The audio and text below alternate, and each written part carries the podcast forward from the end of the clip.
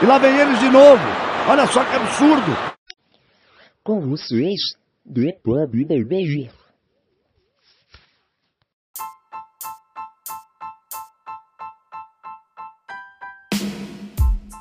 Atibola inglês, tudo bom com vocês? Sou eu, Guto Souza, e estamos começando mais um The Pub BB, o papo de bar mais perto de vocês. Dessa vez eu não estou sozinho, estou aqui com meus queridos companheiros. Está chegando, chegando rapidinho, rapidinho, rapidinho, chegando. Vou encher o saco dele, vou fazer a velocidade máxima. Eu vou soltando o trap. Hey! Tudo bom, meu querido Alex Torres? Tudo beleza aqui, Guto. Tá ansioso para a próxima temporada. O time tá, tá indo bem? Tá reforçando bem, hein? Vamos lá. Teremos apostinha essa temporada? Cara, talvez, não sei. Vamos ver o decorrer da, da, da, da EFL, vamos ver o que vai acontecer. Tem muita coisa aí, hein? Fechou. Estamos aqui com o campeão da UEFA Champions League, Argos, o famoso Lampargos. Como é que tá, meu querido? Fala, Guto. Fala, Matheus. Fala, Alex. Fala, pessoal que, que nos escuta. Tamo, tamo muito animado, acompanhando a Euro. Altas conversas para hoje. E essa camisa que o Guto tá hoje, o pessoal que tá só escutando, não tá vendo. Que camisa sensacional. É, ele, o, o, o, o Argos ele tem uns fetiches na minha camisa aqui. Ele tem toda vez que eu visto a do Chelsea. Por acaso, aliás, já teve tanta treta com a camiseta do Chelsea que nem se eu, nem com, com camisa do Arsenal eu tenho treta. Eu tenho treta quando eu coloco camisa de outros times, é impressionante. Estamos aqui também com o torcedor vice-campeão da UEFA Europa League, o nosso querido.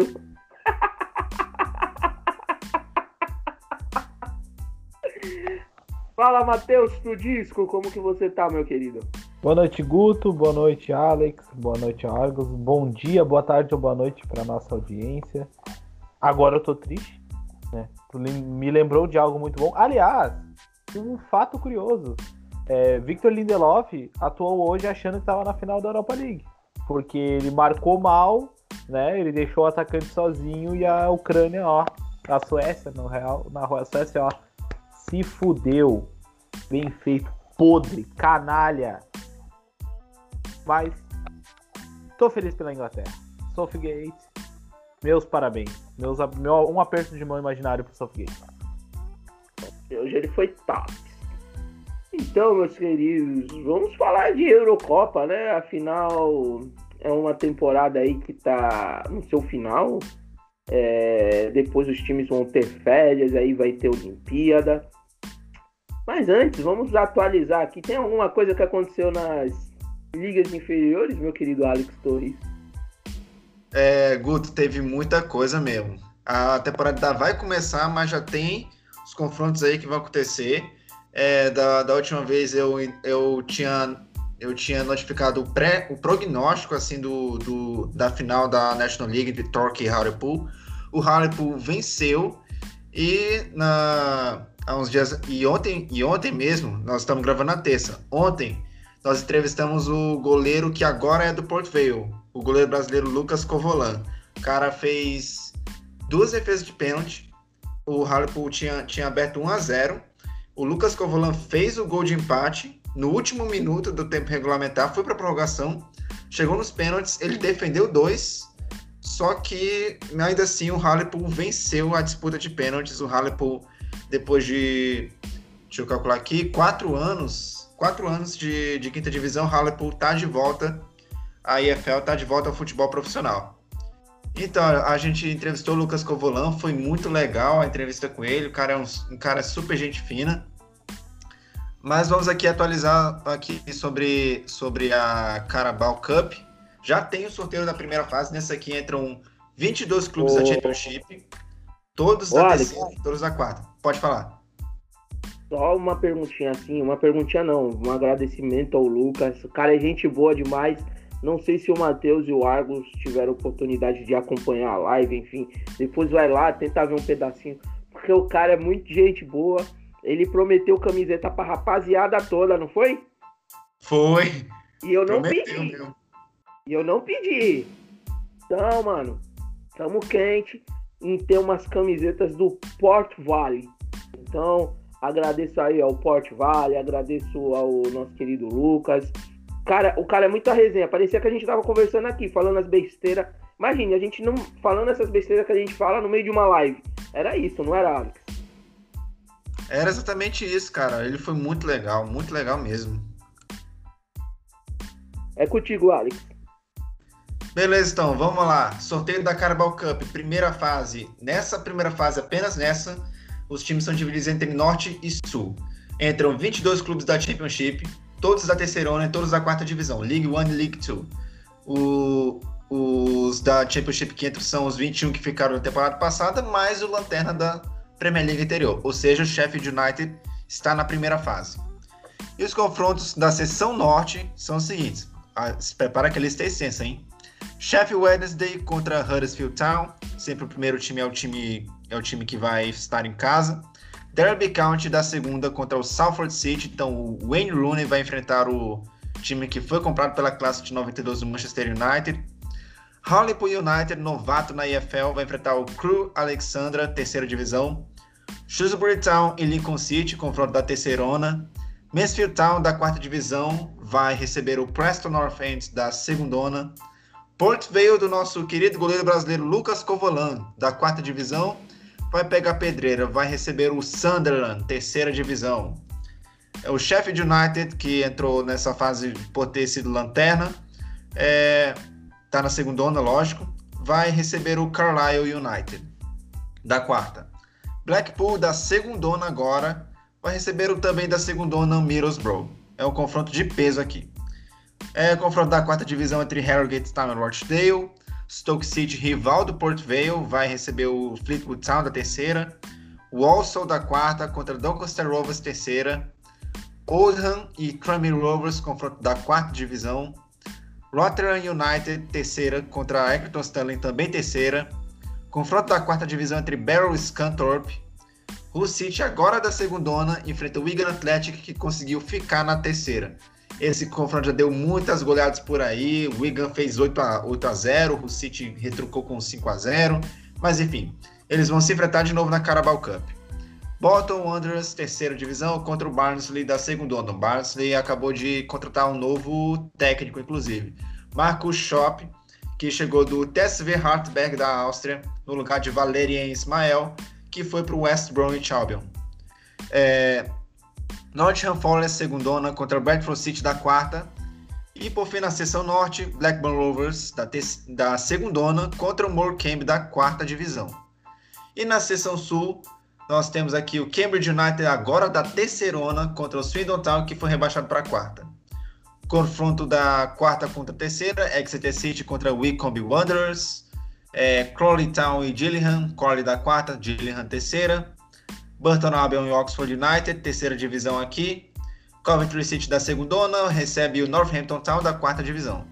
Ipswich Town da terceira, ainda da terceira, o Ipswich Town, é, vai receber o Newport County da quarta, Forest Green Rovers da quarta vai receber o Bristol City da segundona. Reading e Swansea, um confronto que poderia ser muito bem um confronto direto aí pela promoção. O Reading é, vai receber o próprio Swansea City.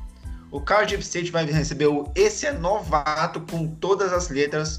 Pela primeira vez na EFL, o Sutton United vai disputar a Carabao Cup e vai visitar o Cardiff City da segundona. Então já é um confronto pesado aí pro para o Sutton United. É, Bournemouth da segundona vai enfrentar o MK Dons da terceira. Bristol Rovers, agora da quarta divisão, rebaixado para quarta, enfrenta o Cheltenham Town que subiu para a terceira. Então, confronto entre um rebaixado daqui ou um promovido dali. É, confronto da terceira, da, não, terceira não. Peterborough subiu. Peterborough está na segundona e enfrenta o Plymouth Argyle da terceira. Leighton Orient da quarta divisão enfrenta o Queen's Park Rangers da segunda. Temos o confronto londrino aqui na seção sul. É Stevenage contra Luton Town. Stevenage da quarta, Luton Town da segunda. E Millwall da segunda vai enfrentar o Portsmouth da terceira. É, desde a Championship de 2012, o Millwall e Portsmouth não se enfrentaram desde então. Então é o primeiro confronto é o primeiro confronto desde, desde então a gente espera contar com duas leis dos, ex, porque a gente está com dois jogadores que eram do Millwall, que é São Ryan. Cliff e o Sean Williams. Oh, ia falar alguma coisa, Guto? apostinha, apostinha. Não, acho que o Milwaukee passa. O Milwaukee passa.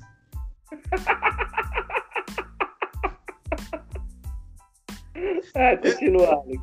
No meu, mundo, no meu mundo ideal tem lei do ex aqui, mas a gente tá trabalhando com a realidade. Correu é tudo no time. É, Birmingham City, de segundona, vai enfrentar o Colchester United da quarta divisão. E por fim, um confronto londrino entre Charlton Athletic e FC Wimbledon. Os, três, os dois estão na terceira divisão. É, ainda teve também a, a EFL Trophy, teve também o sorteio aí dos, dos grupos.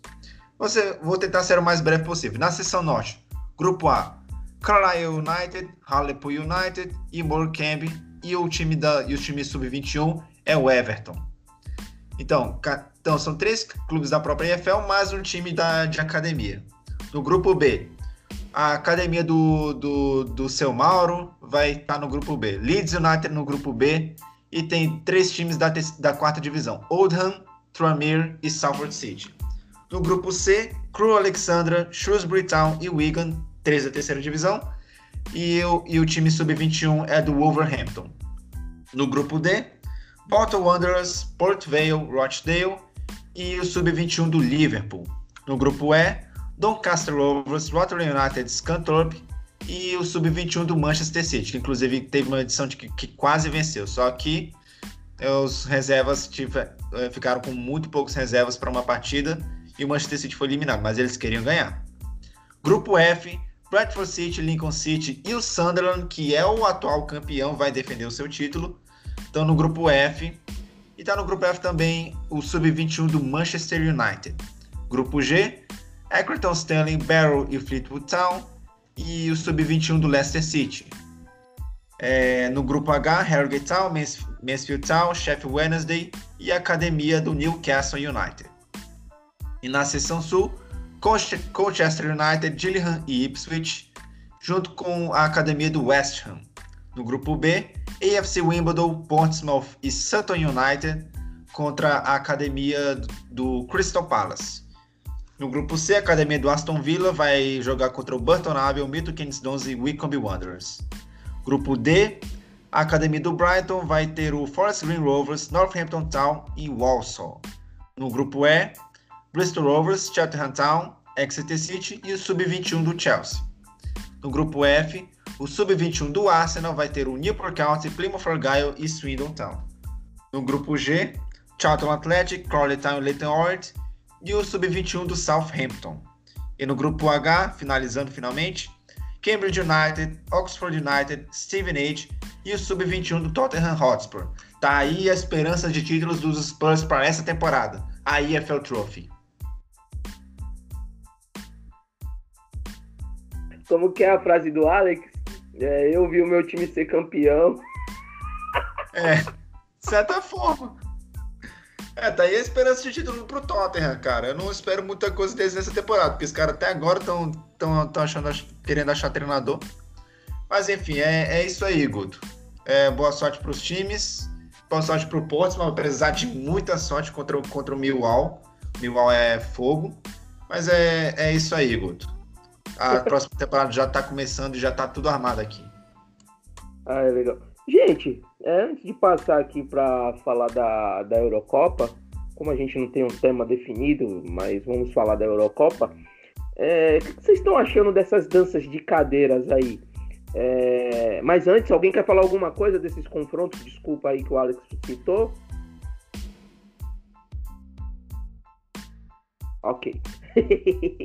mas tá uma mudança aí de cadeira e nada dos técnicos acertarem com as suas respectivos times. Por exemplo, o Everton, o Carlo Ancelotti foi lá e picou a mula pro Real Madrid. O, o Overhampton acertou agora com o português, agora até me fugiu o nome, se alguém conseguir rapidinho buscar aí. E enquanto isso, o Nuno não foi nem pro Everton e nem pro Tottenham. Tottenham também não conseguiu achar o, o seu técnico. E a última notícia, até brinquei com o Alex, é, a gente deu a notícia que o Rafa Benítez pode não assumir o Everton por causa da história que ele tem no, no Liverpool. E O, o estranho Wolverhampton anunciou o Bruno Lage. Bruno lá. E sabia que tinha sido o Wolverhampton. Outro português, não é isso? Então, vai continuar. Deve ser. É bem esse Bruno aí, deve ser empresa, é empresariado pelo. Mandrake. Não é o nome dele? Agora me fugiu o nome. Vocês lembram? Qual o empresário foda lá? Qual o nome dele? Mino Raiola? Pino Raiola. É, tem todos os portugueses na mão aí. Mas. E é um arrombado. Nossa. O, Ma- o Matheus tem todo carinho, amor e carinho pelo Mino Raiola. Mas um dia ele explica isso aí, essa paixão dele. Mas, o que, que vocês estão achando aí? O Tottenham, vocês acham que vai a, a chamar quem, né? O Tottenham tá aí, é um dos big cities aí considerados nessa nova era moderna e até agora nada. É, Você acha que os técnicos estão negando um pouco um Tottenham por causa da possível saída ou não de Harry Kane da, do time londrino? Guto, né? Pode falar, pode falar. ah, pelo que eu tô lendo aqui, o agente dele ainda é o Jorge Mendes. É o Jorge Mendes. Isso. Era esse, não era o Mino Raiola, era o Jorge Mendes que eu queria falar. Porra, confundo pra caralho. É tudo safado também, né? Não escapa um, cara. Eu tenho uma opinião sobre o Raiola que é, é, um, é um cara que se aproveita muito. Tudo bem, ele tem que sempre ver o melhor pro, pro jogador e tudo mais. Só que as atitudes dele nas negociações não, não são atitudes que de uma pessoa 100% do bem, vamos falar assim. Mas em questão do, do técnico, o que, que vocês acham aí? Realmente acha que por causa de uma possível saída do Harry Kane e uma demandada, por exemplo, de som, o Lucas já ouvi falar que tá com sendo sondado pelo Zenit, várias outras coisas. Isso pode afastar um técnico de ir pros Spurs, por exemplo? Eu acho que sim.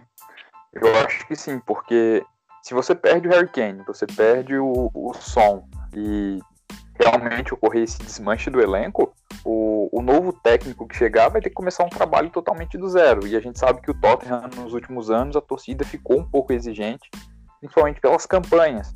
O vice-campeão inglês, vice-campeão de, de Liga dos Campeões.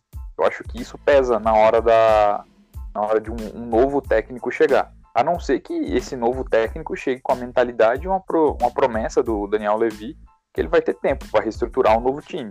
Só que sabendo como, como estão, principalmente as situações financeiras dos, dos clubes, seria uma coisa bem a longo prazo. Não seria aquilo, ah, você vai chegar e vai ter todo o dinheiro do Kane disponível para você começar a gastar. Eu acho que é uma coisa a, a passos curtos.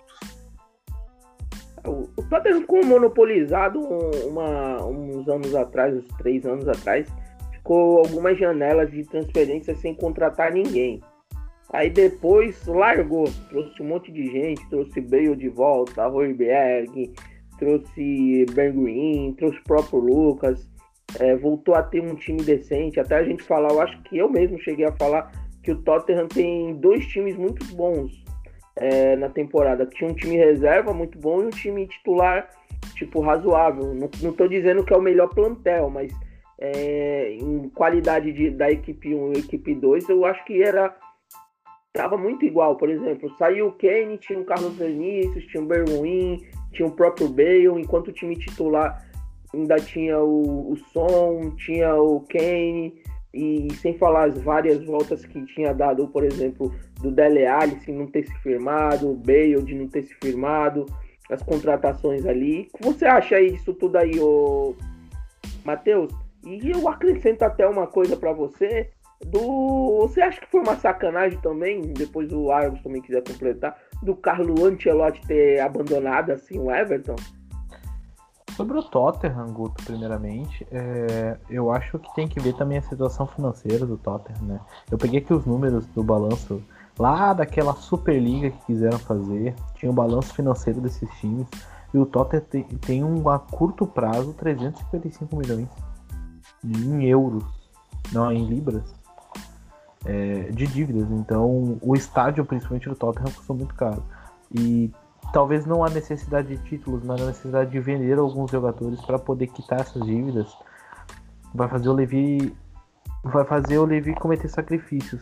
É, ele falou de um time que joga mais com a bola. Os boatos que rolaram é que ele queria um cara que jogasse com a bola, não que fosse um José Mourinho. O problema é que ele atira no escuro. Ele já foi de Valverde a Nuno Espírito Santo. A gente sabe que o Nuno Espírito Santo não é bem um cara que prioriza, prioriza a poste de bola, que vai querer propor jogo né, velho? Gattuso, velho. O Gattuso. Que, vou ser bem sincero, o Gattuso fo- não foi escolhido porque é muito alto o salário do Gattuso e a ideia de jogo do Gattuso ela é o, o oposto do que ele propôs, completamente o oposto. Ele é literalmente o oposto do que ele queria. Mas eu eu acho que o Tottenham vai ter que começar uma reestruturação. Vai ter que vender o Kane. O som até não digo, talvez consiga segurar o som, mas o Kane vai ter que ser vendido.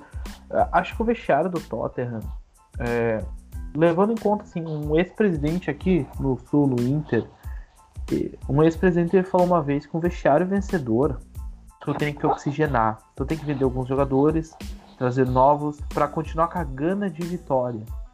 Um vestiário perdedor, ele disse que tem que oxigenar urgentemente, porque senão fica estigma de perdedor. O vestiário do Tottenham não ganhou nada com o clube. Então, eles têm a estigma de um grupo de jogadores que chega na hora H e eles tremem. Tottenham perdeu todos os títulos que disputou e quando chegou na final tremeu.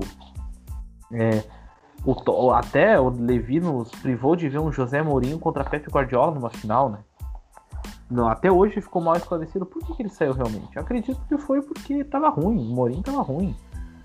Resultados ruins, começou a- ele começou a detonar um grupo em coletiva só para variar. Mas o que, que o Tottenham quer? O problema é que o Levi, ele tá atirando no escuro. Eu, particularmente, acho que o Tottenham precisa de outra reformulação, precisa se livrar de algumas peças, algumas lideranças de vestiário, que a gente sabe que o Pochettino o problema foi liderança de vestiário. Acho que ele precisa se livrar de alguns jogadores, começar uma nova reformulação, deixar bem espe- específico para a torcida. Ó, a gente fez merda na Superliga, mas nossa situação financeira é tal, a gente vai ter que mudar aqui. Se vocês quiserem títulos, a gente vai tentar competir, mas a gente precisa mudar o vestiário, mudar alguns jogadores. Isso vai passar pela venda do Kane. O Kane não vai ficar no Tottenham. Não vejo o City Se indo atrás vocês dele. pudessem escolher, quem vocês venderiam? O Kane ou o Son? Em questão monetária ou questão de futebol? Os dois, porque tem que ver quem, em questão de, de dinheiro, talvez o Kane vale mais, né, do que o Son, vamos dizer assim. É, O, o Kane, se não me engano, é mais novo, né? Kane é mais novo ou o Son? É um ano de diferença, se eu não me engano. O Kane tem 27 e o Son tem 28. É, só que o, o Kane tem aquele outro co- pequena coisa que a gente sempre comenta, né? O Kane é inglês. Ele sempre fatura mais, ele é mais inflacionado do que o Son. E o Kane mete gol e faz dar assistência, ele vale mais. Querendo ou não, o Kane vale mais que o Son. Isso é. A gente não pode botar em dúvida. Em retorno financeiro, eu venderia o Kane. Em retorno de futebolístico, eu venderia o Son. Traz o Nuno Espírito Santo, por exemplo, que é um cara que joga com centroavante, que é um cara que prioriza o centroavante. É, quantos gols o Raul Jimenez não meteu na temporada até se machucar? O É. Wolverhampton perde muito sem ele. Sabe o que eu acho? Eu acho que talvez o. O Kane, o. Ai, como é que fala? O. Pro, pro Nuno Espírito Santo trazer o Kane, tipo, comparando. Ou não, calma aí.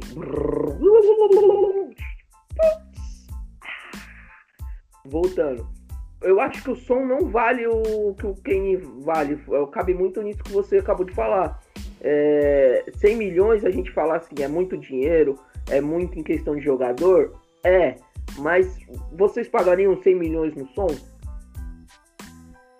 Não. Eu, particularmente. Provavelmente não. clube, Não. Não. Mas no Kane pagava. Sim. Sim. Então, eu acho que já tá até. E o Tottenham é isso. Eu acho que vai precisar de uma reformulação no elenco. De novo. Mas precisa mudar o vestiário, precisa trocar peças. É outra, vai ser um terceiro técnico com um elenco que não ganha, não ganhou e mudou uma cabeça, duas no máximo ali. Trouxe jogadores, mas continuou os mesmos, a base continuou e talvez essa base seja prejudicial para o Tottenham e custa muito caro. O Lohri, por exemplo, acho o Lohri um goleiro fantástico. Ele é fantástico, ele é titular do clube da França. Mas quanto é o salário do Lohri? Quanto ele ganha? Quanto ele vale para o Tottenham? Vale esse investimento? Não vale investir um goleiro um pouco mais barato? E sobre o Ancelotti, eu esperava mais. Eu até comentei naquele podcast que meu ponto negativo da Premier League foi o Everton, né? É, eu esperava mais do time do Ancelotti. Teve problema, teve lesões, os reservas não correspondiam, a gente teve vários problemas assim na Premier League. Mas eu esperava mais do Ancelotti. Agora ele vai reencontrar um velho amigo, o Florentino Pérez. Ele que já não atendeu o primeiro pedido dele, porque ele pediu para manter o Sérgio Ramos, ele não manteve. Vai perder o Varane. Vai perder o Varane. Aliás, aconteceu hoje, saiu as notícias de que o Rabiot teria cobrado o Pogba no vestiário. O Pavar... briga da mãe, velho? Isso, a, é. A Só que o Pavar, o Pavar teria apoiado o Rabiot. Aí o Varane teria apoiado os dois. Ou seja, ficaria um a não ser que eles resolvam, ficaria um clima muito ruim se for verdade, o Varane e o Pogba no mesmo time. No vestiário que é delicado, o vestiário do United sempre foi delicado, apesar de que tem um técnico. Casos de família United. É, e o Varane tinha um. Tava rolando uma história que o Varane já teria até acertado palavras com o United, né? Que ele pediu muito pro Real porque ele não quer ficar. Então, a ver o que vai acontecer. Se confirma essa, esse boato de vestiário, né? Confirma, porque eles nunca confirmam. Confirma entre aspas. É. Mas ver se ele vai ficar no Real. O que é interessante pro time do Ancelotti, né? É, o Bale também, aparentemente, tá antenado, né? Bom, o Ancelotti voltou. Uma das melhores temporadas do Bale é com o Carlo Ancelotti no Real. E o Ancelotti vai ter a estabilidade que ele queria no Everton, né? Ele, vai ter, ele não vai ter super dinheiro para gastar, porque o Real tá quebrado. O Real tá muito quebrado. O Real tá até tão quebrado quanto o Barcelona. Os dois estão muito quebrados. Eles mantêm as aparências. O Barcelona contratou o Depay por micharia. O Agüero foi o jogador livre. O Real Madrid não tem dinheiro para botar em jogador caro, mas vai ter um técnico que vai competir. E na La Liga, que com o Atlético de Madrid só não foi campeão sobrando porque ele mesmo se complicou. Porque até metade do campeonato estava sobrando. Tava sobrando no campeonato. Então, acho que acerta o Real com o Ancelotti. O Ancelotti acerta indo pro Real, só que me decepciona no Everton. Eu esperava mais. E a ver o que, que o Everton vai fazer agora, né? Eu, em Argos, eu, é... apostava, eu apostava no Nuno pro Everton, viu? Cara, o, o Ever, uma coisa que o Matheus falou que, que é verdade. A gente viu aquele time do Everton jogando aquelas cinco, primeiro, cinco primeiras partidas. Era um time muito, muito certo. A gente viu o Rames Rodrigues voando, a gente viu o Calvert Lewin, o Richarlison, o Dinha jogando muito. Era um time muito certo. Mas a partir do momento que o Rames saiu, o time já perdeu aquela consistência. Aí veio, combinado com isso, uma má fase do Calvert-Lewin, que jogou a primeira parte da temporada, conseguiu manter um nível muito bom, e na segunda parte não, não conseguia fazer partida, não conseguia nem fazer partidas boas. Ah, o, o Richarlison estava sendo muito mais importante para o time lá na frente do que o Calvert-Lewin, mas o, o time não conseguiu jogar desde a ausência do Ramos Rodrigues, que por sinal há boatos de não ficar também no Everton. Há boatos que o Napoli poderia, poderia fazer uma proposta pelo Rames. Seria interessante para o Napoli? Seria, mas seria interessante para o Everton liberar que um cara que foi o melhor jogador do Everton enquanto esteve saudável. Que realmente estava jogando muita bola, não, não sentiu o peso de jogar na Inglaterra, esse é o fato. Sobre o Ancelotti sair, a gente vê que o Real Madrid recorre àquela velha aquela velha solução, né? Sabe que não, não tem grandes treinadores no mercado, vai no simples. A gente sabe que o Ancelotti é um cara que é, não, não acho o Ancelotti ultrapassado, mas é um cara que conhece, joga um futebol pragmático. Quando ele tem jogadores que conseguem resolver individualmente, como o próprio Matheus citou, uma temporada muito boa do Bale, uma temporada que o Cristiano, você vê que o time dele consegue render. Até mesmo a- a- o time dele no Bayern era um time muito bom porque tinha o Robin em grande fase, tinha o Ribeirinho também em grande fase. Ele conseguia fazer os times renderem pelo talento individual e um sistema de jogo muito bem treinado.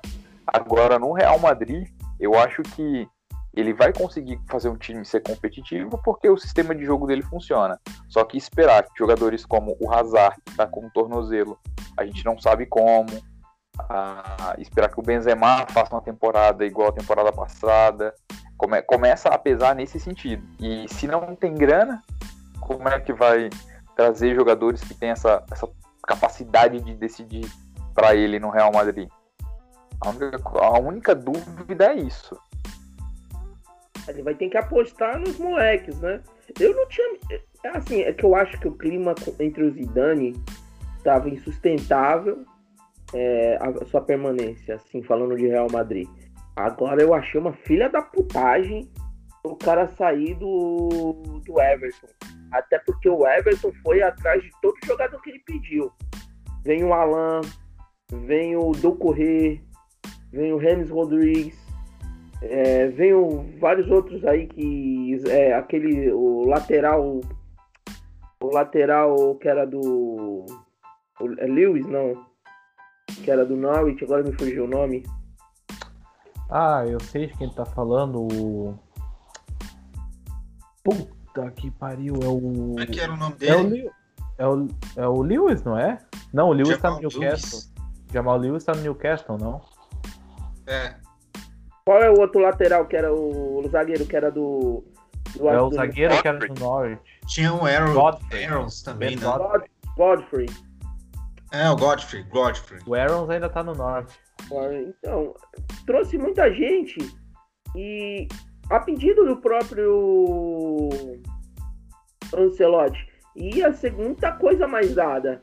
E já que não vai vir, se fosse para apostar aí de tudo que tá falando no, no Espírito Santo, é um cara que conhece o clube, é um cara que. Clube não, que conhece a, a Premier League, conhece a estrutura, como vocês falaram, trabalha bem o pivô, tem o Calvert Lewin lá, que querendo ou não, fez muitos gols, é, fez uma boa dupla ali.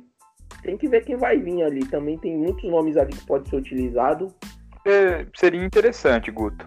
Ah, se a gente parar para analisar o Nuno Espírito Santo, uma coisa que você falou que combinado ao elenco. É um bom elenco o elenco do, do, do Everton. É, é um bom elenco. Se você pega um treinador que conhece a, a liga, conhece a maneira que os times jogam, já, já rodou, jogou contra todo mundo na época que era treinador do Wolverhampton, isso pode ser uma boa pro Everton. Agora que mudaria o, o jeito de jogar completamente, mudaria. Ah, sim. Ia, ia querer trazer um Pedro Neto, mas aí até aí tudo bem, mas aí faz parte da situação. Mas ele ia ter um plantel ali para conseguir mexer e adaptar o seu estilo de jogo. Afinal, cada treinador tem um pensamento de futebol, né?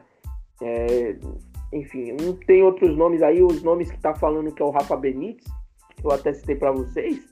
E, mas não me vem nenhuma memória assim. Aí estão falando com os torcedores que estão brecando, né? Que estão fazendo um murmurinho nas redes sociais para não contratação do Rafa. É, vocês acham que houve alguma coisa na época? Vocês lembram assim alguma coisa que aconteceu nessa época? Porque eu juro para você, eu tô tentando puxar aqui os tempos do Rafa no no Liverpool e eu não consigo ver alguma coisa assim que faça e break, a não ser ele ter ganhado vários títulos no Liverpool. Tem alguma coisa vocês lembrem que ele fez, falou? Porque é um bom técnico o Rafa Benítez. Tipo, e. Não, não, Matheus. É da hora ver as carinhas de vocês. Discordo, eu discordo, eu discordo completamente. Eu não acho o Rafa Benítez bom técnico, eu acho ele mediano. É...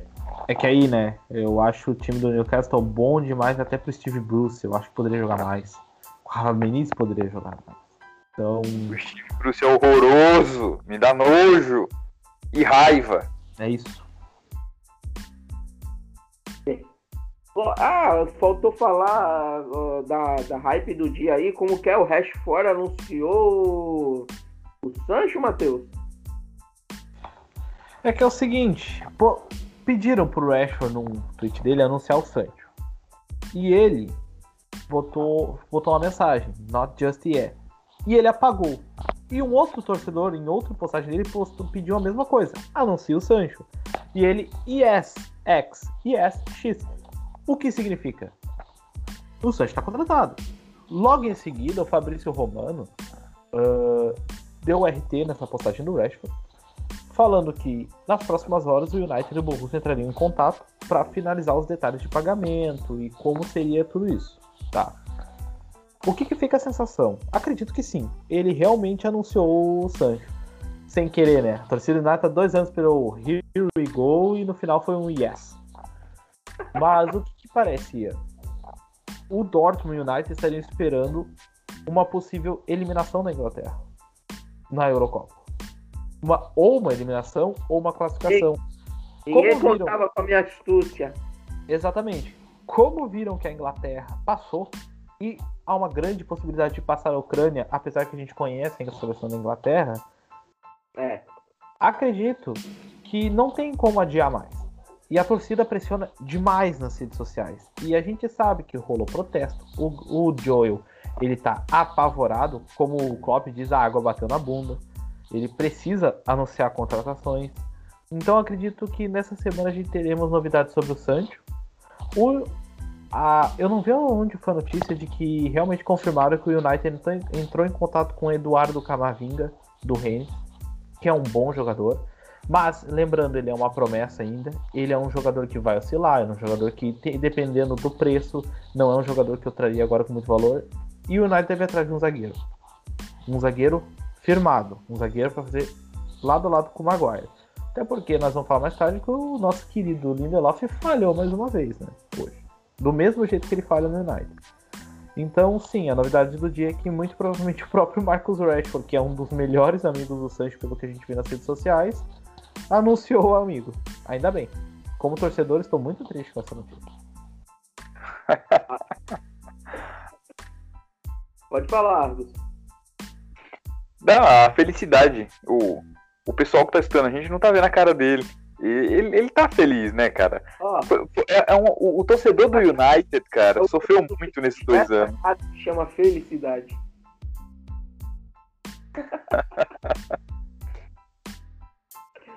Ai, Jesus. É... E a Eurocopa em si, vamos. vamos... Olha aí, mano. Tá, tá todo, todo.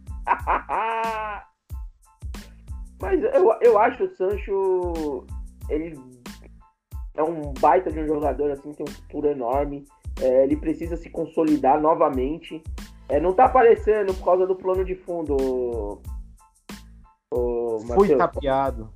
Eu É, ia mostrar o Maguire, Man of the A gente percebeu ali uma hora, mas depois o plano de fundo tomava conta do, do negócio. Mas o, o Sancho, eu acho que é um baita de um jogador, assim, tem um futuro enorme, ganhou várias coisas ali na categoria de base, se destacou muito na temporada anterior que fez pelo Borussia Dortmund. Nessa temporada, as contusões, e talvez até isso mesmo, dele já está comprado pelo próprio Manchester United. Só que esperou o ano se passar para cair um pouco a, o corte financeiro para o clube assumir a, a dívida e chegar ao jogador, mas em questão salariais, moradia, enfim, o Sancho é o joga, é jogador da cidade, o Sancho é da, das categorias de base do rival antes de ter ido para o Dortmund, então conhece a cidade, conhece ali a máfia, conhece todo mundo, então é só questão de tempo mesmo e adaptação nem precisa. Mas a cobrança vai ser gigante. Tem que jogar bola. Tem que jogar bola. É, os boatos que correm, que é, pelo que eu li, 350 ou 400 por mil por semana. É, vai ser um, sal- um dos maiores salários da, da liga. É pro jogador, né? É pro jogador. É, Matheus, eu tenho uma pergunta pra, pra você, cara. Escala esse time aí, do meio campo pra frente. Do meio campo pra frente. Só uma coisa ali, só uma coisa, Matheus. eu acho que tu vai gostar bastante, desculpa te cortar, é que hoje faz 10 anos da contratação, da confirmação da contratação De Gea. Um dos maiores micos do United na década, tentando esconder o Gea com aquele paninho. Coisa bem ridícula. Na hora que ele foi entrar, mostraram tudo. Olha, aquela cena, aquele momento, ele representa o United na última década. Sobre o. Ah, Dave, eu tenho que lembrar do Dave Saves, né? E lembrar no jogo contra o Arsenal que ele fez 14 defesas. 14. Foi contra o Arsenal. O DG ele fez tanto jogo espetacular que eu me confundo. O DG, ele, como eu falei, o DG era o motivo de eu jogar no gol. Eu, só, eu sou apaixonado pelo DG. Eu critico o DG, mas o DG é ídolo para mim. Ele é nível Wayne Rooney. Eu sou apaixonado pelo DG. Mas sobre o time escalado pra frente, hoje, hoje, né? Fred McTominay, porque tu não tem um volante de mais contenção que te dê proteção. Fred McTominay e Bruno. Pogba, Sancho e Cavani. E o Rashford no DM, tirando o diplominha dele que tá na hora de tirar. ah, caramba, O Rashford ele deu uma entrevista falando que pensa se vai fazer a cirurgia. Não, não é pensar, amigo. Vai fazer. Não tem pensar. Chega, chega. Cara, vocês lembram o Rashford contra o Chelsea, né? Naquele jogo da Carabao que ele chutou a bola quase no meio campo, na bola na gaveta numa falta. Ele não consegue Sim. mais fazer aquilo. Por quê? Porque o tornozelo dele não deixa. Ele não consegue mais disputar uma- um jogo no ombro porque ele perde por causa da dor no ombro. Vocês Tá na hora dele parar. tu acha que a contratação do Sancho é realmente para ter um jogador é, que realmente favoreça o o United a poder ficar sem o Rashford? Pois, que- querendo ou não, tem o Martial lá. O Lingard tá voltando. O Martial já vi algumas histórias que não deve ficar. O Van de Beek vai, provavelmente pode ser emprestado até pro Barcelona. Enfim, tem muitas coisas aí de se falar. Mas vamos falar de Eurocopa, gente. Já estamos com Rapidão, 40 Guto. É, Pode sobre o Rashford, tá? É, muitos torcedores até indagam um pouco embaixo jogando pelo meio pra jogar todo mundo, né? O, Ra- o Sancho é um pedido há muito tempo do Solskjaer. Aparentemente foi o primeiro pedido dele. Só que é o seguinte: ninguém sabia que o Pogba como ponto esquerdo ia ser um, um espetáculo. E como meia não dá. Vocês viram o jogo da França? Ele não pode jogar na frente da zaga. É, ele nesse, pon- nesse ponto do Pogba, ele não pode. Ele tem que jogar com liberdade e sem precisar defender. Então, acredito que ou vai jogar Rashford, ou vai jogar Sancho, ou vai jogar Pogba. Não vai jogar os três. Eu acho que eu, eu acho difícil o Solskjaer recuar o Pogba de novo. Até porque nós vamos ter o Fred McTominay mais um, aparentemente, né? Mais um volante. E o James Garner. O Van de Beek, ele está sendo preparado para se tornar o substituto de Paul Pogba. Ponto. Ele vai ser o próximo Paul Pogba. Então, não na questão de habilidade, mas na questão da função que ele faz. O Pogba jogando aberto, fazendo, é, dando espaço, gerando ali, fazendo pivô, etc. Atacando os espaços. Eu acredito que o Van de Beek, o Solskjaer quer isso dele. E a- o Van de Beek já falou que está concentrado no United, assim como o Teres. Surgiu também o boato que o Teres ia sair, ele já rechaçou, já falou que vai ficar, que o Solskjaer foi falar com ele e aí confia nele para a próxima temporada. A questão é que tá montando elenco. A gente quantas vezes a gente bateu na tecla de que o City tem um grande elenco e o elenco tá segurando a Premier League, enquanto o Liverpool sem elenco lá, olha o que aconteceu com o Liverpool sem zagueiro, sucumbiu na Premier League. Precisa de elenco, precisa montar um elenco, que é o que tá acontecendo agora. E é aquilo, né? O, o Título. Tem que vir título essa temporada. Senão não tem como manter o Solskjaer. Matheus. Cara, seria muita. ah, como é que eu posso falar? Muita ousadia do Solskjaer colocar esse time num 4-1, 4-1. Eu acho difícil. Apesar de que tem é que o, o que eu vejo em campo é que o Solskjaer defende um 4-4-2, né? O Bruno avança para marcar para fazer a marcação na saída de bola junto com o Cavani. Mas recuar o Bruno, recuar o Bruno, eu nunca vou ver ele fazer. Acho muito difícil. Eu- vai ser em ocasiões extremas, porque o Bruno na Então. frente da área ele é fatal. Tu recuar o Bruno, tirar o Bruno da frente da área, 4-1-4-1, jogar com dois meios um pouco mais recuado para dar liberdade. Acho, acho difícil. Eu acho bem difícil. Eu não vejo Não. um 4-1-4-1. 4-1, o 4-1, 4-1 que, que eu tava pensando seria um pouco diferente. Você ter na frente da área um cara estilo Rice, que não sai, Ah, sim. entendeu? Um cara que realmente vai ser um cara que esquece ofensividade nesse cara. Eu não sei se o McTominay teria essa característica, mas à frente dele você jogar com dois meias, Pogba e Bruno. Dois meias atacantes. Dois. Bruno de um lado, Pogba do Isso, outro, ajudando a exato. ponta.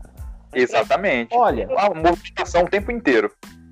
Se acontecer, eu acho que o Manchester vai ter que trazer um parceiro ideal, né, pro, isso. O Maguire na zaga, né? Que tem uma É. estrutura ali com o, o Shaw, o Shaw surpreendendo hoje mesmo na Eurocopa. Surpreende. Até que enfim o Shaw se tornou o jogador que todos esperavam que o Shaw deveria se tornar desde a sua saída do Southampton, que foi muito questionada. Eu vi muita gente. Torcedor do Chelsea. Hã? O Luke Shaw é torcedor do Chelsea. Ah, enfim.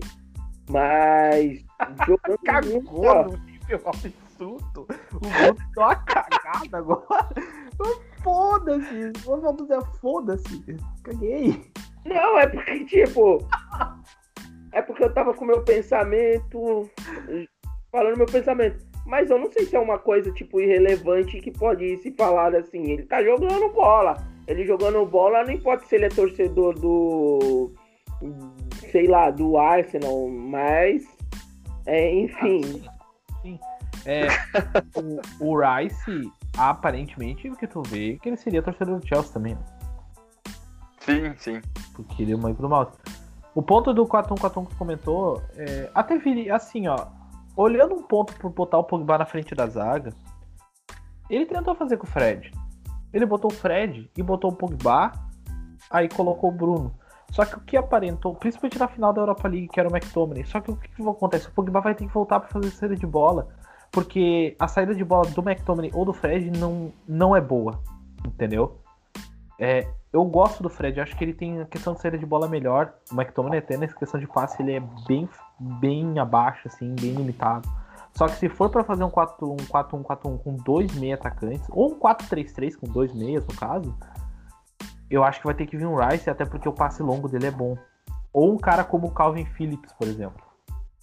Que é um cara Sim, que, vai, que vai ter que ter um, Um cara que marca muito e, que e consegue sair jogando. isso, porque já que o Solskjaer usa muito a saída de três, né? E os, os laterais dele gostam de usar muito, até por isso ele queria um lateral mais ofensivo que o Bissaka. Ele queria, tava pensando, rolou base que ele queria botar o Bissaka na zaga. Eu acho que ele poderia ser o McTominay na zaga, não necessariamente o Bissaka.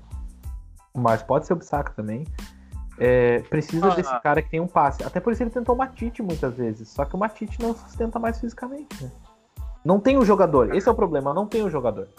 Aí acaba coisa que Fred. falou- Uma coisa que, que o Guto falou que também ah, seria uma, uma, uma das coisas que o, o Guardiola faz. Vamos cair um pouco pro lado do City. Ah, a gente via que o City não tinha uma zaga um- uma zaga confiável. Essa era a real. O Otamendi jogando, o Company machucava muito. Querendo ou não, aquela zaga do City Tem uma era coisa complicado. que o Guardiola fez foi trazer zagueiro pro City, viu? Exatamente. Eu acho que agora ele encontrou uma zaga que dá uma segurança para ele jogar num 4-1, 4-1 praticamente. Você vê que ele joga somente com um volante de marcação e o resto do time, a marcação do Guardiola é uma coisa muito inteligente. Às vezes jogar com a linha alta é perigoso, mas você vê que o time dele é muito compacto lá na frente. Eles todo mundo consegue marcar nas suas áreas do campo. Eu acho que o United não, não acho que a- essa implementação de jogo seria um pouco mais difícil para o United, assim como seria para qualquer outro time que não fosse treinado pelo Guardiola. Mas você jogando com um 4-1, 4-1, você consegue fazer com.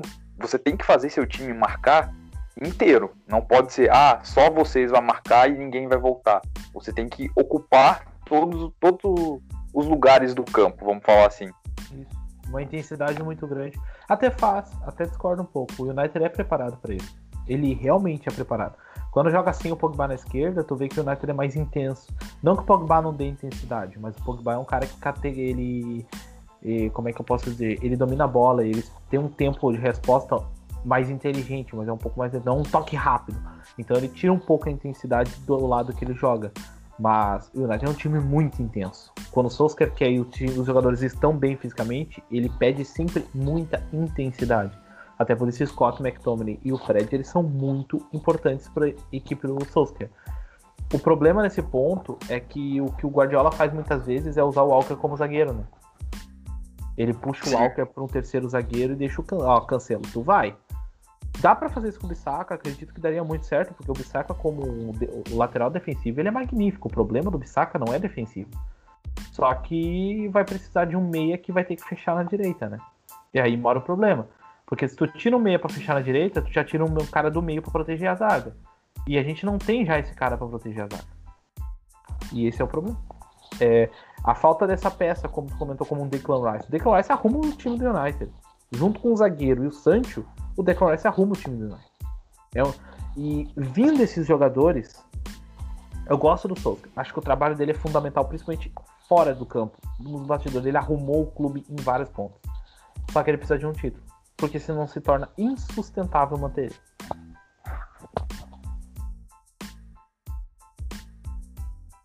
Meu povo, meu povo, vamos falar de Europa League. Afinal, é para isso que nós estamos aqui e para isso que esse podcast foi falado.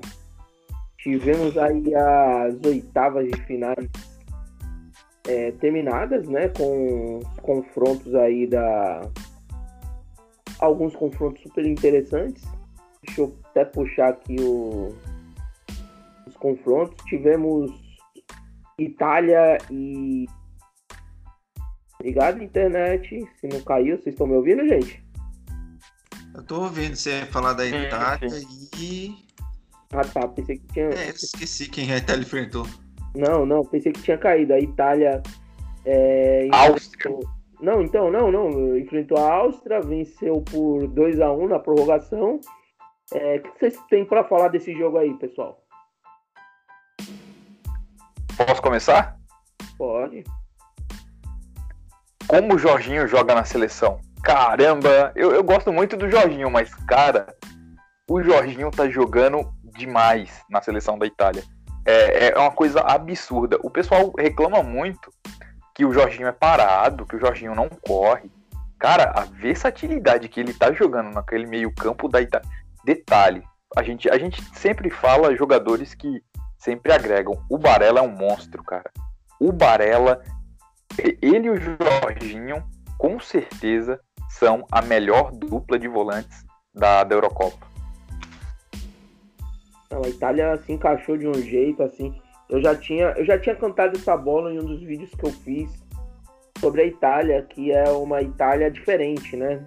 É uma Itália que propõe o jogo, é uma Itália que tem o Roberto Mantini um DNA de posse de bola bastante bastante visível em todos os seus times. Foi assim no próprio Manchester City, foi assim no, no Sampdoria, foi assim na Inter de Milão. É, e ganhou títulos por onde passou, e é um baita de um, de um técnico, então já estava consolidado. É, se um time compra a filosofia como essa Itália de 2018 para cá comprou, porque não é à toa que eles têm os números que têm. Mais de 30 jogos sem perder, 11 jogos sem. Fazia 11 jogos que não tomavam gol, tomaram gol no, na prorrogação, mas se olhar o jogo em si, é, não tomaram gol, mas tomaram gol na prorrogação. Então, é um time que ficou bastante tempo sem tomar gols, é um time que criou a estrutura da volta dos pontas com Mertens, Mertens não, Insigne e o e o Berrard, Berrard é, e, e, o, e tem dois centroavantes muito bons. Um é o Immobile o outro é o Belotti. Eu falo que, e eu fiz até um vídeo falando sobre os cinco principais atacantes da Euro. E perguntaram porque eu não citei o Immobile, porque para mim na Itália o Belotti é melhor que ele, mas isso não, difere, não quer dizer que o Immobile é um, um, um atacante ruim, é um bom atacante, é um finalizador e não costuma perder os gols, tanto que tá aí. Ele é fundamental para o esquema do Mantini. Fala, meu querido Atos, o que você acha disso aí? Travou? Fala, Argos. Cara, a, a Itália, de, desde o primeiro jogo, a Itália vem se mostrando muito sólida defensivamente. É um time que não sofre não sofre gols e também não sofre apertos durante o jogo. Você vê que é um time que, óbvio, tem as chances adversárias, mas são chances perdidas durante o jogo, não é aquela pressão que o adversário exerce durante todo o jogo. Ah, se a gente for dar uma olhada no último jogo, quem jogou foi o Verratti, o Jorginho e o Barella. Eu senti esse meio-campo um pouco mais pesado do que quando joga com, com o Locatelli. Mas é um meio-campo muito bom, cara. Consegue trocar passes muito rápidos. A gente vê o Insigne saindo toda hora para buscar a bola. A mesma coisa o Berardi e todo mundo chegando. As duas linhas chegam na, na frente e na hora que tem que defender, as duas linhas voltam. É um time muito compacto, atacando e defendendo. Isso é muito bom e fazia muito tempo que eu não via a Itália jogando assim. E a Itália ainda no banco, ainda tem dá o luxo de ter o Chiesa, o Bernardeschi, é, o Locatelli, tem vários jogadores assim que pode entrar e mudar o jogo, né? Nessa estrutura toda. O Alex que tava com a camiseta do Milan aí tem o DNA italiano, né, Alex? O que você achou da Itália? É, italiano mais ou menos, não geneticamente falando, mas eu gosto muito da Itália. Eu gosto da solidez defensiva deles. Eu gosto, eu gosto também do jeito que eles atacam. Mano, eu, eu fico admirado, porque na, nos últimos torneios a Itália não tem sido muito boa. Aí chega o Roberto Mancini, ele mudou completamente a, a, a, o estilo da Itália. É, e, cara, é muito sólido. É, vai ser um jogaço contra a Bélgica. Eu espero que a Itália passe, até porque é, a gente é brasileiro e, e que a gente mais faz também é, é guardar rancor das últimas Copas. Mas é isso aí. Eu não Cara, guardo. eu do detalhe. Eu achei, eu acho que eu achei também da Áustria que o técnico deles é muito foda, se é que vocês me entendem. Mas é isso aí, cara. A Áustria, a, não a Itália dominou. Não, mano, nossa. Tu entendeu a referência, Argos? Não, eu, essa, essa passou. O técnico da, da Áustria é foda. O nome dele é foda. Franco Nossa. foda. Nossa! Boa, Alex. Ele foda, alguma coisa assim. Puta que pariu. Mas vai, Alex. Cara, sobre a Itália é praticamente isso. Que eu, o, a parte genética que eu tenho deles, não, não- acho que não, não deve ter nada. Mas eu gosto da, da Itália, gosto do futebol deles e eu fico feliz que mudou de cara e virou isso aí. Finalmente, né? Itália, pra, Itália, eu acho que a final pode ser muito bem Itália e Inglaterra. Vocês passaram da Bélgica. Eu, Bélgica é, é. Itália e Bélgica é final antecipada pra mim também.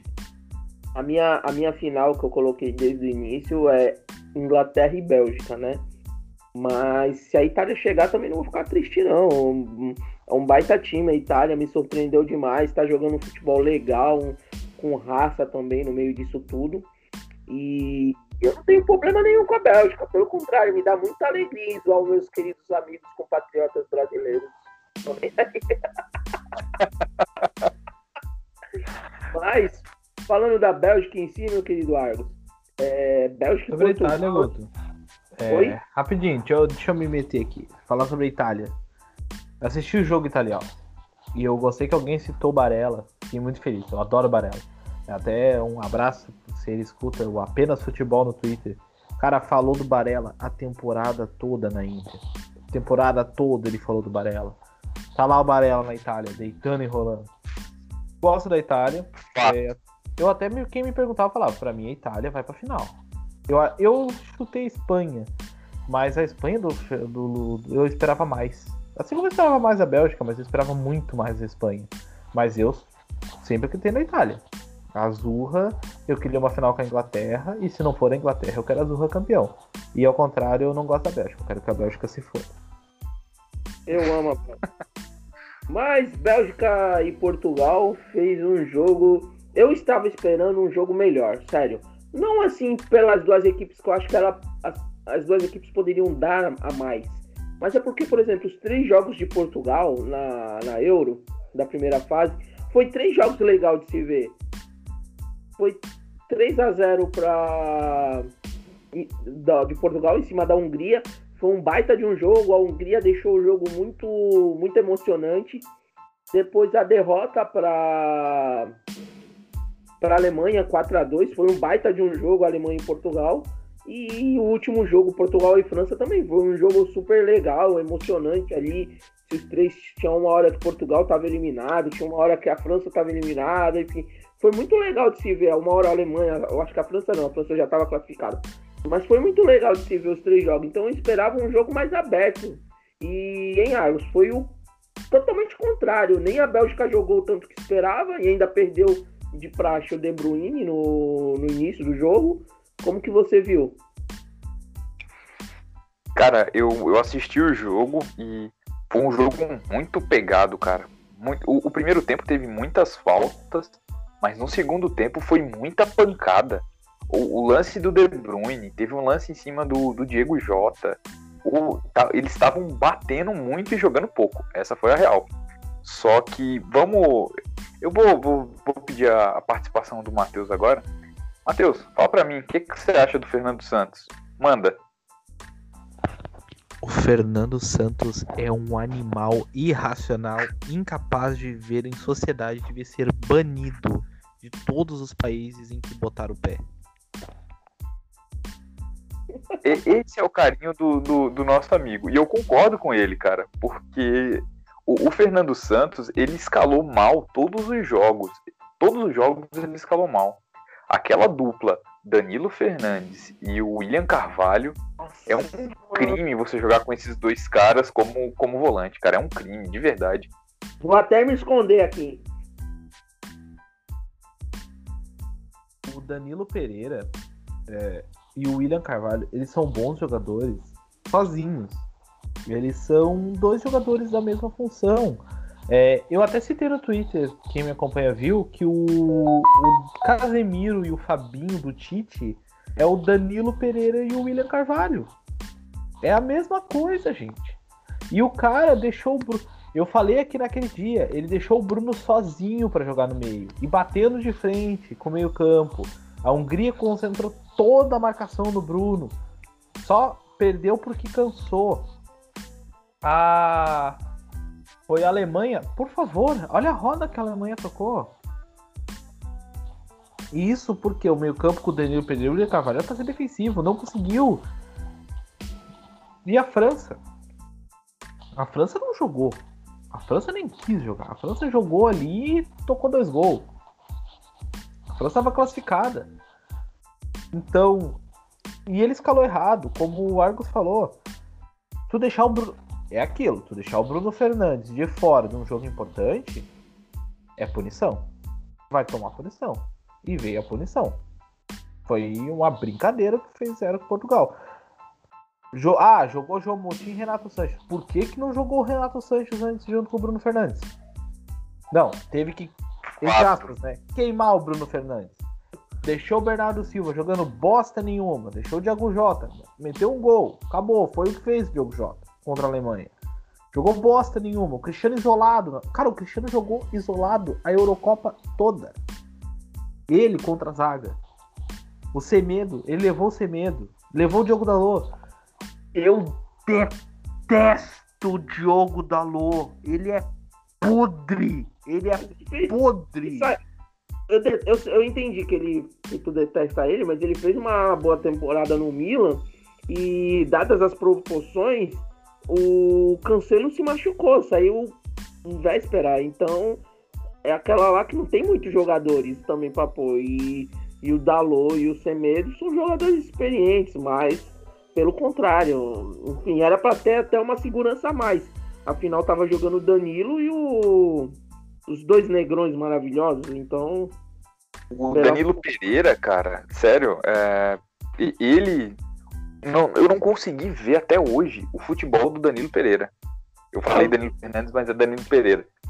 O William Carvalho eu já critico de tempos, de tempos. Um cara desse não pode jogar na seleção. Não é possível que não tem ninguém melhor que ele. E joga no PSG, Matheus.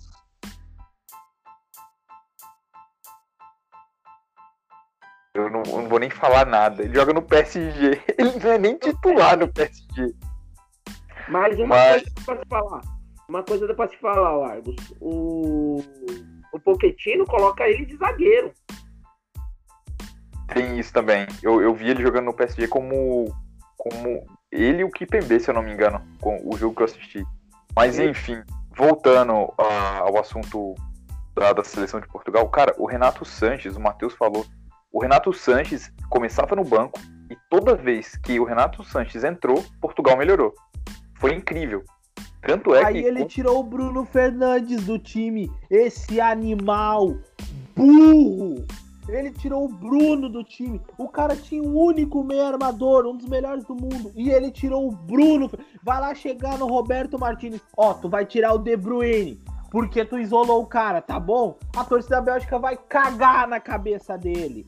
Vai chegar lá na França, ó, tu vai tirar o Pogba.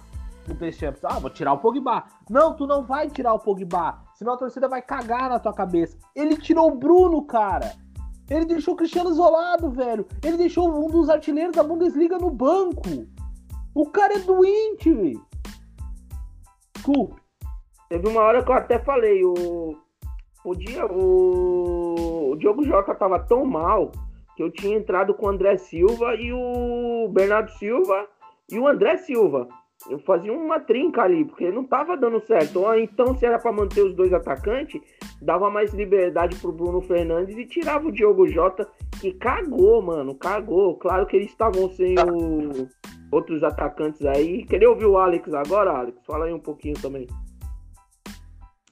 Cara, Portugal. Mano, Fernando Santos errou muito na escalação. Cara, cara, tá certo que ele tem um crédito pela outra Euro, mas tipo. Eu fiquei muito cuidado porque naquela outra Euro, porque empatou os três jogos contra Hungria, Áustria e outro, e outro país que até esqueci de tão fraco que era. E, mano, o, o cara errou tudo que era possível errar na escalação. A Bélgica, claro que ela tava com muito antijogo, mas ela achou um lance que, que, que, que era gol. E é isso que define, né? No final, essas, essas estatísticas não entram.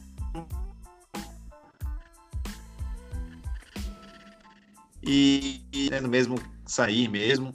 E, tipo, poderia ter, poderiam ter jogado melhor. O time poderia ter sido armado melhor. Porque o time de Portugal é muito bom. Tanto que ainda assim venceu a Euro, venceu a Liga das Nações. Então é pra ficar. Então, não despreze totalmente Portugal. Não dá pra dizer que são totalmente dependentes do SS. esse time de Portugal é bem melhor do time que ganhou, que ganhou a última Euro. Então, esperava muito mais, até, enfim. Mas vamos aqui pro próximo jogo. Vamos falar de França e Suíça, já que o nosso querido Matheus citou aí os, os franceses maravilhosos. Meu querido Matheus, como que você viu esse jogão aí de bola aí, decidido no último pênalti do Mbappé, aquela coisa estrutural maravilhosa. É como eu gostei de ver a França perder. Mas por causa de umas coisas, não pela França em si, eu até gosto da França de alguns jogadores, mas tem uns torcedores que me irritaram de um jeito que eu tinha que torcer. Assim como eu acho quando se- quando a Inglaterra eles torcem para a Inglaterra não ganhar euro. Aliás, eu que torço para a Inglaterra ganhar euro. Porque se a Inglaterra perder, vão vir tudo me atacanar. Mas enfim.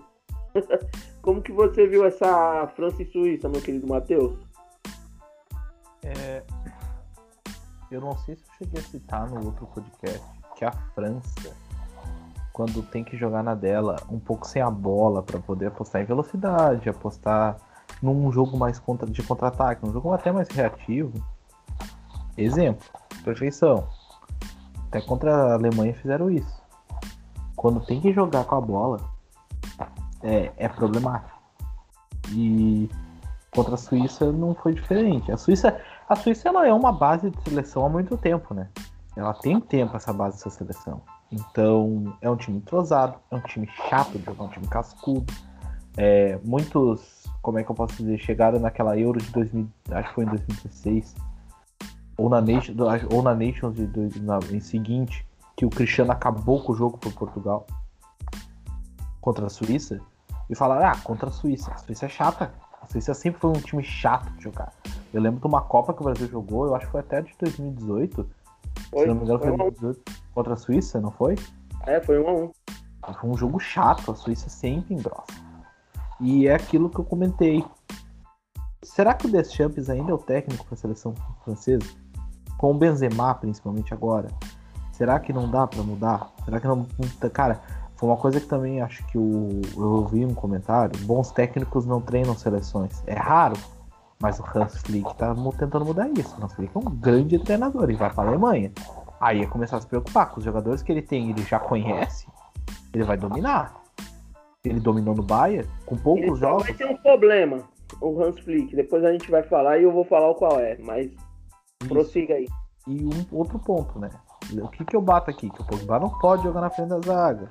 O Pogba jogando na frente da zaga é um problema. Eu sempre cito o jogo contra o West Ham no Old Trafford. O que, que aconteceu? O Pogba perdeu a bola. Então, eu gosto de, de ver o Pogba jogar. Fez um golaço, jogou demais. O Pogba foi um dos melhores jogadores da Euro. Só que o Pogba tem que jogar com liberdade. E sem muitas obrigações defensivas. Esse é o problema. E a França, a França ela tem o seu jeito de jogar. Muita gente tentou atacar a França. Esse é o erro. Tenta atacar demais a França, como a Alemanha fez.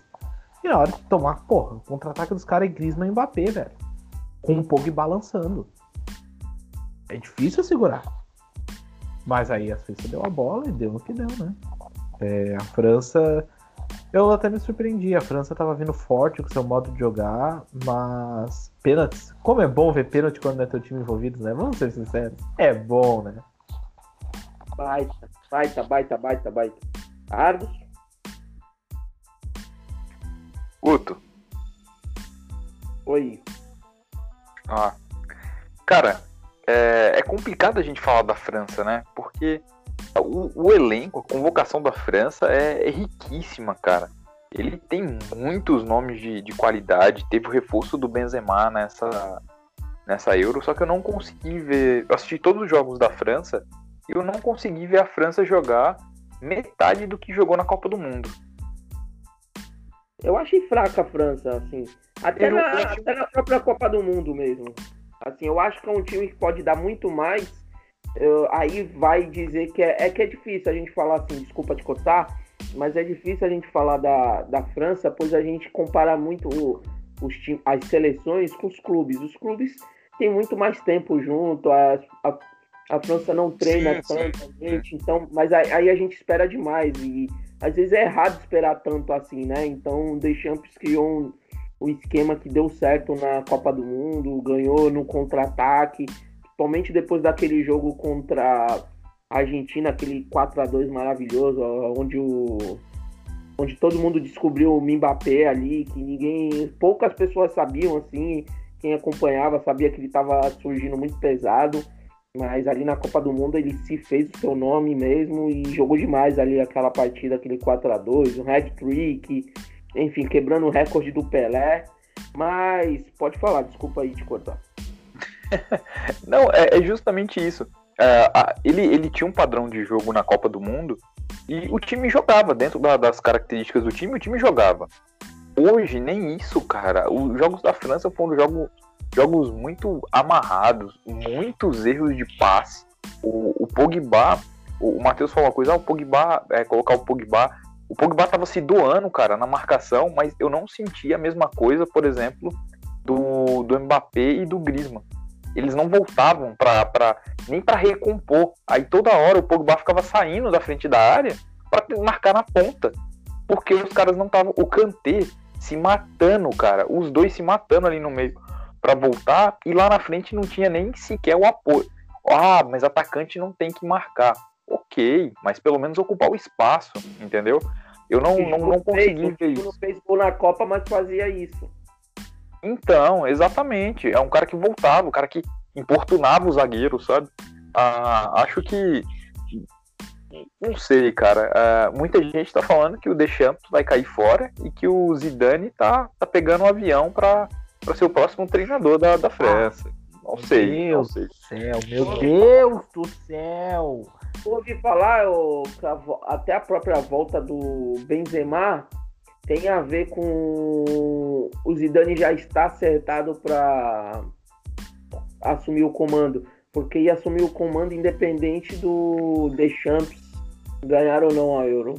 Ah, você acha aí, ô, sobre o Mbappé? É, Mbappé e o Griezmann não voltarem pra marcar, é o mal de ter Mbappé e Griezmann no lado do campo. É, é que a gente falou, na Copa do Mundo funcionou, mas era o Giroud número 9, né? Você, Alex, o que você achou desse jogo aí, antes da gente passar pro próximo? E não vai ser 4 horas de podcast. Tá, beleza. Mano, eu achei que a França tá, já tava classificada depois daquele gol do Pogba. Mano, eu fiquei surpreendido que a Suíça com- a Suíça foi. Eu não sabia da, da- dessa força aí da Suíça, mas os caras conseguiram empatar. E eu tava vendo aí a expressão do- dos caras antes de bater o pênalti. Cada um tava, um- tava bem confiante. Mas chegou no, no Mbappé, eu já tava meio que sentindo, tipo, pô, o cara não tá com aquela cara de que vai acertar. Tô- o cara não fez gol. Mano, ele vai errar. Aí quando ele errou, aí, pô, eu sabia, velho. eu- mas, mano, eu fiquei surpreendido. Eu não esperava, não esperava a, a França caindo. E pior é todo mundo, todo mundo tá, todo mundo, se- sem ser a gente. Todo mundo tava botando França campeã, e não que a França está aqui, França está aqui, campeã do mundo, não sei o quê. Os caras perderam no- nos pênaltis pra Suíça, velho. É, e outro confronto, aliás, a gente teve um belo dia de futebol, né? Que foi no mesmo dia que tivemos França e, e Suíça, Suíça. Tivemos Croácia e Espanha, um jogaço Esse também. jogaço. Jogaço. Outro tem uma declaração polêmica de ex-jogador. É, desse tema, pode falar, senão eu vou. É sobre a Inglaterra, é sobre o Maguire. Jürgen, Jürgen Klinsmann.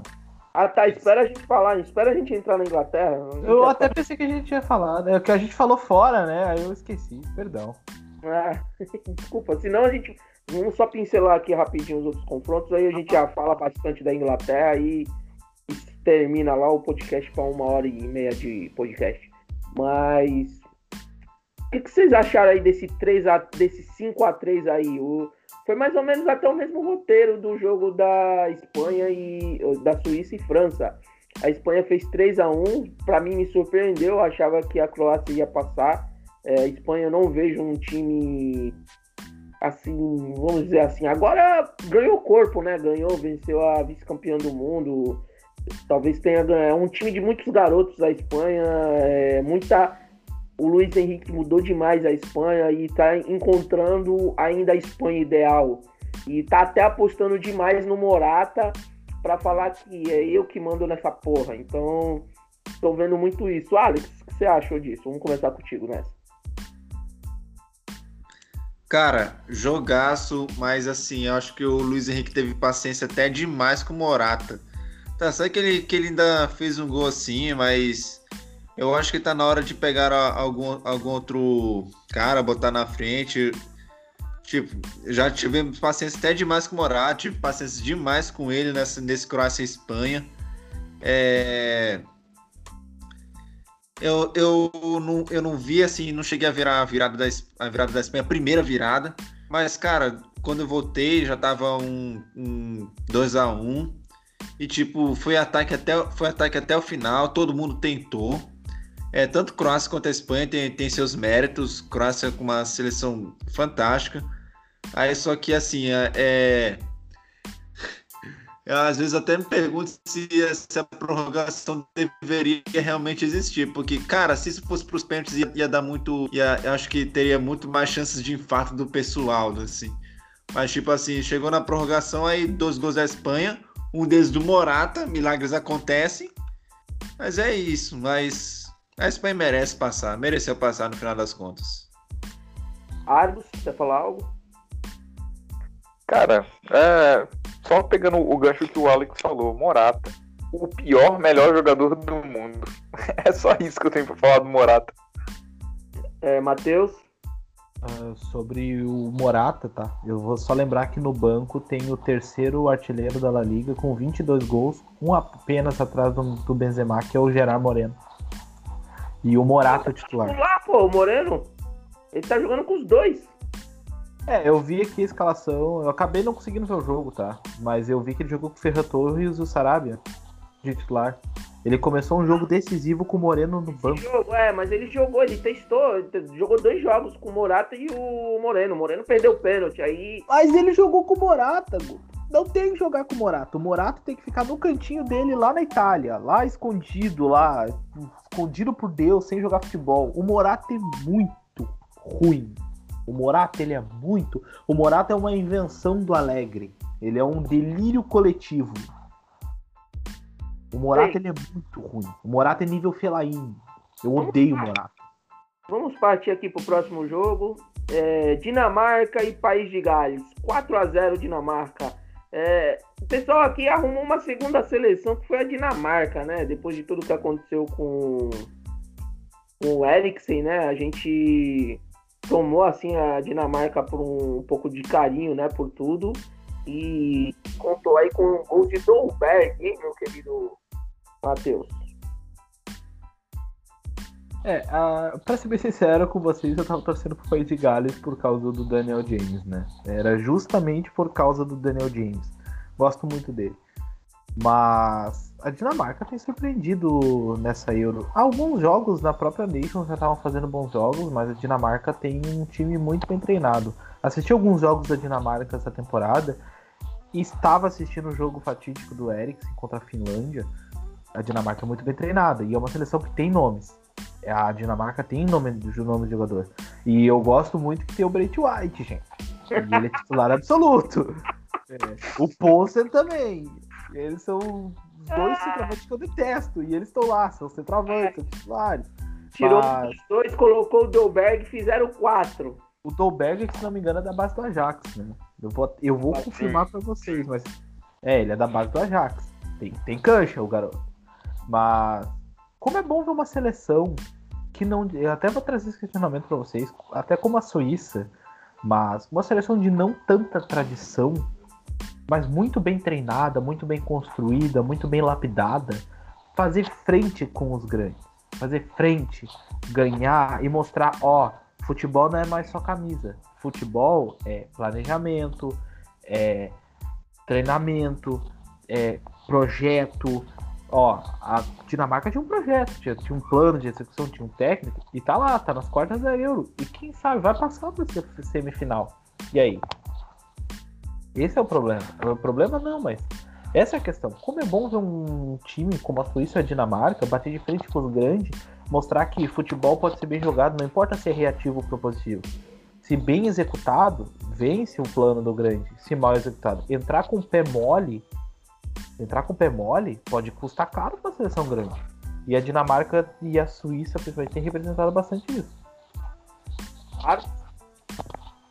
Cara, o, a respeito do, do Dolberg, aquela final que o United ganhou com o Mourinho, o Dolberg era o atacante do Ajax. Era, era o titular. Aí depois ele teve um. Tinha o Ziyech, tinha o. Isso, Um time, isso. o Tadic. É, exatamente. É, o Dolberg saiu depois de uma polêmica que teve lá e foi pro Nice da, da França, se eu não me engano. Bom jogador. O, o time da Dinamarca é um time muito consistente, cara. E detalhe, a, a- assisti dois jogos da Dinamarca e os dois jogos o Christensen foi muito bem. Eu até falo, o Christensen jogando na seleção é completamente diferente do Christensen do Chelsea. Porque o Christensen do Chelsea só entrega. E o Christensen da Dinamarca é um bom zagueiro. Coisas da da hora. vida. É da hora ver essa Euro que, é, que a gente pega e vê as seleções conforme os jogadores dos nossos times, né? A gente vai vendo assim, pega o Chaka, o Chaka jogou pra caralho, a gente falando, nossa, o Chaka não joga assim no Arsenal, que Chaka é esse que tá jogando pra caralho? Meu Deus do céu, a mesma coisa o Christian. O... Mas eu, eu falando assim, eu achei que o Schumacher eu esperava mais o Schumacher nessa Copa. Pra mim ele não tá tão seguro quanto costuma ser.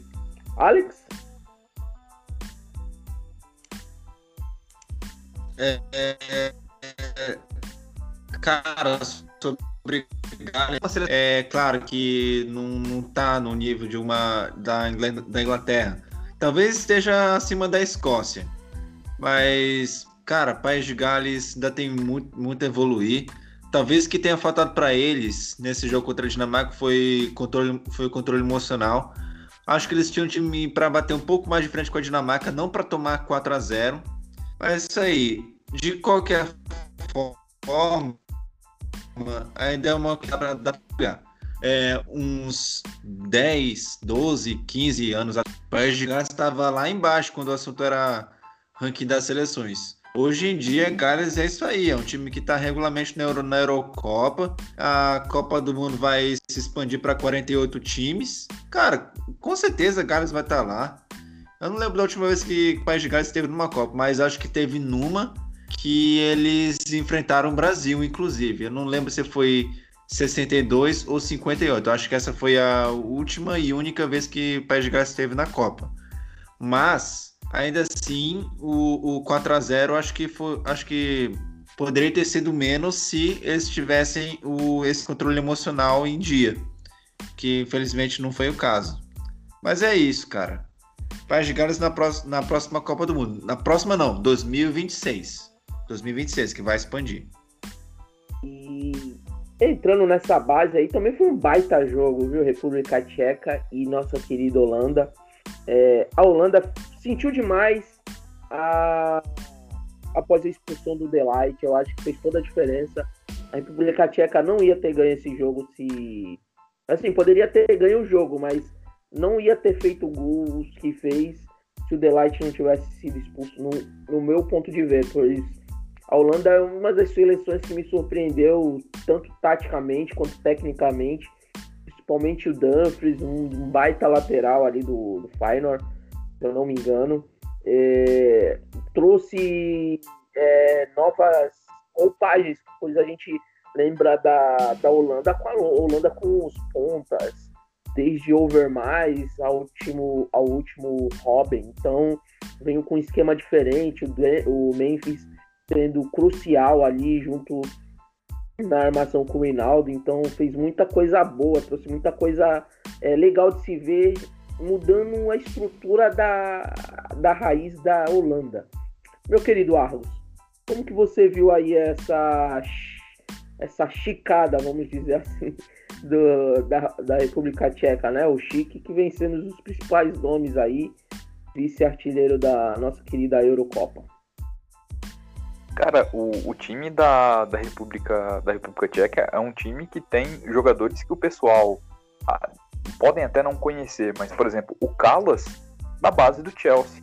Bom zagueiro, não recebeu oportunidades, mas sempre jogou, chegou a jogar no Fulham há, há um tempo atrás, titular absoluto no Fulham e acabou saindo. E vem jogando, fazendo boas partidas. O, o do, do West Ham, também.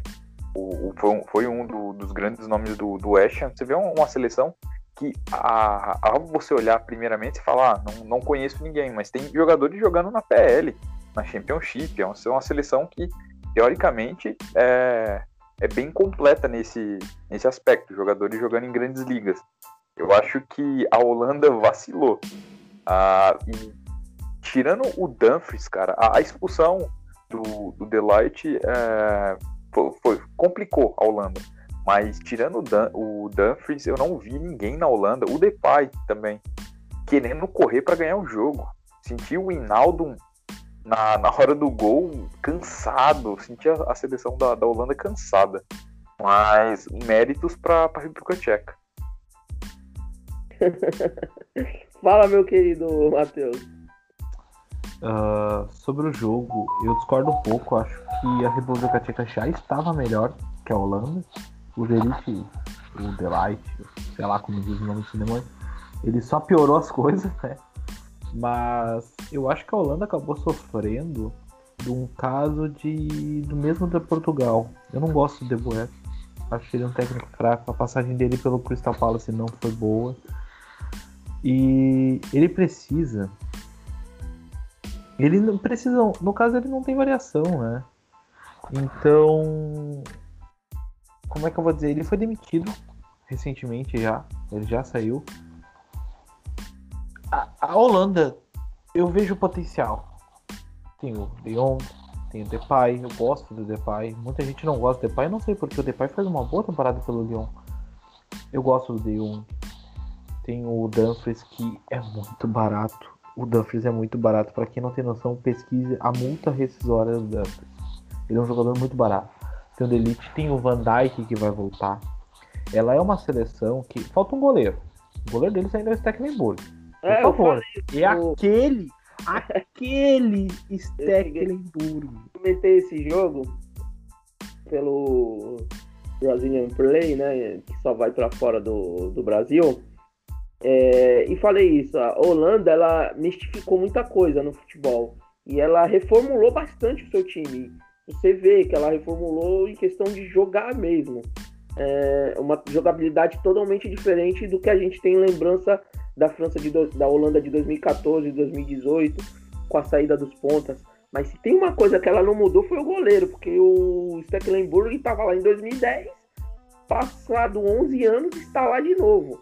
Mas vamos falar, tem o Cru lá é, que não, não conseguiu se prontificar como goleiro promissor que era da geração, é, apesar de ele estar sendo agora alguns anos no Norwich, mas não atingiu um nível tão alto quanto achavam que ia atingir quando surgiu. É, tem o, o Silensen também, que foi pro Barcelona, mas aí vai pro Barcelona, onde já tem um goleiro titular. Então eu acho que é burrice tu, escolher um time onde já tem um goleiro hierárquico lá, que é o De Stegen. Não um goleiro qualquer, é um goleiro que já tinha uma história no clube e dificilmente ia sair para ser titular. Eu acho que o Silensen ainda foi pro Valência para tentar alguma coisa assim, mas se machucou. Mas eu acho que a Holanda, a Holanda, eu, no meu ver, a Holanda surpreendeu demais e realmente, como vocês falaram, no jogo em si, ela deixou talvez o foco, ó, um pouco de soberba, assim, vocês acham? Eu acho que foi um pouco de soberba, sim. E tivemos também hoje, né? Eu vou deixar o jogo da Inglaterra pro final. é, Suécia e Ucrânia, né? É, tem muitos bons nomes lá nas duas seleções. Tem o nosso Leonel Marlos, Crack. craque. É, mas eu gostei, eu, eu apostei da Ucrânia também. Eu achava que a Ucrânia ia passar, por, pois eu acho que a Ucrânia tem uns nomes mais que decidem jogo e decidiu. O Zinzenko, baita lateral ali, um baita jogador. Se o Manchester City souber utilizar, vai conseguir o. Pode falar, Matheus. É, vai conseguir melhorar ali o, o seu futebol. É, um, é jovem ainda. Pode falar, Matheus, sobre esse jogo. É, informação rápida que o Romano jogou agora no seu Twitter. Cristiano Ronaldo não negocia um novo contrato com a Juventus a partir de hoje. O clube agora espera se, o, se ele e o agente Jorge Mendes vão decidir se deixa a Juventus neste verão ou não. Ele ainda tem contrato com a Juventus até junho de 22. 31 milhões de euros líquidos por temporada. Então, muito É. provável que o Cristiano não ficará na Juventus. É, ele tinha até hoje, se eu não me engano, eu até escrevi também sobre isso, sobre ele e sobre o Messi, já que tu soltou aí no meio do nada, sobre ele e o Messi, o, o contrato dos dois, do Messi se encerrou mesmo, e do, do Cristiano Ronaldo ele tinha essa probabilidade, então ele deixa de ganhar esse dinheiro e vai ver aí o que, que vai fazer com a Juventus aí. A Juventus que vai vir uma reformulação, trouxe o Alegre de volta, mas do jogo Suécia e Ucrânia, o que você achou, meu querido Matheus? É, eu só pude ver alguns lances, tá? Pra ser bem sincero com vocês. Mas eu vou deixar só um comentário sobre. O Lindelof falhou de novo. Num jogo decisivo. E matou o time dele. Só isso. Apenas isso. E ainda Ah. tem que escutar que o Christensen é mais fraco que ele. Não, olha. Alex, Alex, Cara, não deu pra ver muito o jogo, mas é, o que eu vi foi um jogo legal de se ver. Eu queria que tivesse ido pros pênaltis também, mas, mas cara, uma Não, coisa que eu, que eu posso dizer que a Ucrânia acho que foi a que mais lutou mesmo pelo, pelo, pelo resultado. É, é, cara, vai ser um bom jogo Inglaterra e Ucrânia. eu tenho que falar Eu, eu não vou dar palpite que, que não nada. Eu lembro que na, na, na final da Europa League, todo mundo palpitou pro Manchester United. Quem ganhou foi o Villarreal. Então eu não vou falar nada sobre, sobre Inglaterra e Ucrânia. Só sei que vai ser um bom jogo e é isso. É isso. Não, mas eu tenho um negócio pra falar sobre esse jogo. A comida de rabo que o Salve Espínola. Eu acho que o Argos também não viu o jogo, né? Tava trabalhando. Não, não, não, não deu pra mim assistir esse jogo, não. Concentrei todos no, toda a força no, no jogo da Inglaterra. Mas eu vou falar uma coisa antes de passar pro jogo da Inglaterra. O... A Ucrânia teve um jogador. Ucrânia não, a Suécia teve um jogador expulso.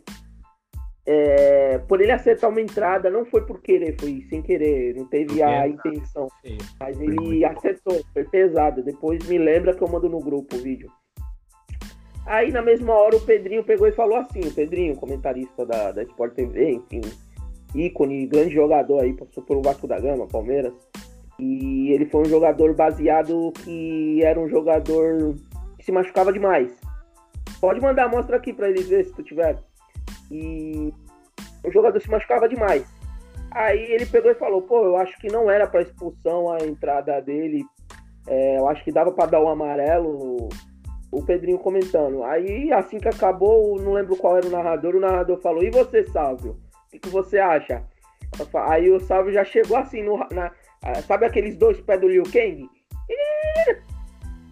Ô Pedrinho, se tivesse. Se toda vez que um jogador é, não tivesse acertado involuntariamente ou acidentalmente, tu tinha tido uma carreira muito mais promissora do que você teve, pois expulsar o pessoal assim, você não ia ter se machucado tanto na sua carreira. Eu falei, puta que pariu. Ao vivaço. Ao passo. O Pedrinho ficou até sem palavras. Aí ele falou, então, aí, então, aí ele, então, Pedrinho, é, por causa, é bom expulsar, pois inibe os caras a fazer a próxima vez, pois sem querer também é falta, sem querer também é pênalti, e sem querer também machuca. Então, foi muito bem expulso, e se não fosse isso, talvez você tivesse uma carreira muito mais prolongada do que você já teve. Mano, foi sensacional. Eu comecei, o eu tava dando caralho, viado! Aí, vocês conseguem ver? Vocês estão conseguindo ver? Caramba! Não, virou a pedra. Isso, velho. Coloca uma. Nossa, cara. Eu tô, tô vendo mais. É, aí, valeu, Matheus. Caramba! Isso foi, eu... foi pesado, foi muito pesado o lance. Aí o Pedrinho falou, o cara saiu machucado, o Pedrinho falou que não era para expulsar tal. Concordo com o Pedrinho que não foi, o cara não, não fez na maldade. Se tu depois ver o lance não em imagem, mostrar o lance mesmo normal, tu vai ver que não foi na maldade, mas pegou, né? Então foi muito bem expulso e temos que poupar os, os é, jogadores. Nesse comentário do Salve, tá? É, o, o, o Pedrinho errou. Né? O Pedrinho errou realmente. O Pedrinho ele sempre tenta puxar um pouco o lado mais humano, eu entendo ele. Só que a gente tem que comentar também que a instituição comentarista de arbitragem é, olha, os o, o juiz nunca erra, né? Esse, esse é um problema que nesse ponto o Sávio estava certo. Eu achei exagerado o jeito que ele achou, foi meio babaca, na minha opinião. Não precisava ter citado o lance do Pedrinho. Mas. eu achei sensacional, mano. Eu, eu escuto o Salve. O juiz nunca erra no campo. Né? E quando erra, o VAR chama, ah, vendo por outro lance, o juiz, ah, e ele acertou em rever o lance. Ah, peraí, né? O cara nunca erra, é o ser perfeito. Aí eu tenho problemas com comentário de arbitragem porque eu tenho problema com a arbitragem brasileira. Aí acaba me pegando. Eu acho que comentário de arbitragem é foda. Porque é muita proteção pros árbitros que são. E, mas achei o comentário dele desnecessário. Mas realmente o Pedrinho tava errado, isso aqui é pra vermelho direto. E sim, olha. E o vai um abraço, amigo. Dá dois ah. tapinhas nas costas, ó. Tchau. Ai, rapaz, eu achei engraçado que foi do nada, mano. Foi gratuito. Mas vamos falar de Inglaterra, a minha querida seleção. Mano, mostrou pros brasileiros aí, você mesmo, Cosmo, abre esse olho. Você mesmo, Alex, abre esse olho você mesmo, Matheus, abre esse olho. Vocês que torcem para a seleção brasileira, chega na época do mundo aí, camisa de seleção brasileira, sou patriota. A Inglaterra mostrou como uma seleção ganha da Alemanha dentro da sua casa. É controlando o jogo, é mostrando que o Southgate é o melhor técnico do mundo. Chupem antes, respeitem a minha história. Não quero saber mais de nada. Saltete, eu vou pra galera, eu te amo. Fala, meu querido Alex. Cara, jogo fantástico. Assim, é... começou um pouco assim, meio, meio travado. A, a... Mano, o que eu sei foi que, foi que a Alemanha teve muitas boas chances. Logo no início, uma falta muito perto da área. Eu achei que seria gol ali. Logo assim, no, nos 10 minutos ali, aquele. A, a cobrança acabou indo na barreira. Ainda bem que foi na barreira. Mas, cara, o que, o que teve de chance boa a Alemanha, o Thomas Miller. É... Mano, eu fiquei. Eu, quando, quando ele ficou cara a cara com o Pico, eu fiquei. Não, não, não, não! Tipo, tipo, não, tipo, não, não sai gol agora, não, eu não quero gol agora. Aí, aí quando ele perdeu, deu um alívio. Uh, mano, a Inglaterra formou bons ataques. O, o segredo era botar o Grealish. Desde o início tinha que botar o Grealish. O cara entrou, é, uns seis minutos depois saiu o gol da Inglaterra. Primeiro gol da Inglaterra. O cara fez, o cara construiu a jogada do primeiro gol. O cara fez a assistência do segundo gol.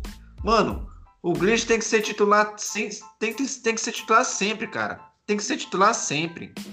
Eu, e... mas, eu, assim, eu entendo isso aí também, mas ao mesmo tempo eu entendo o Southgate, sabe? É... Descansar o cara? Sabe, é, ele tipo, entra no segundo tempo, pega a defesa mais cansada, você vai ver. E fez a diferença realmente. Então é bom tu também ter armas pro segundo tempo. E olha que não entrou nem o Rashford. O, o, o Matheus deve estar adorando isso, pois está poupando o Rashford. O Sancho não jogou, o Mason não jogou.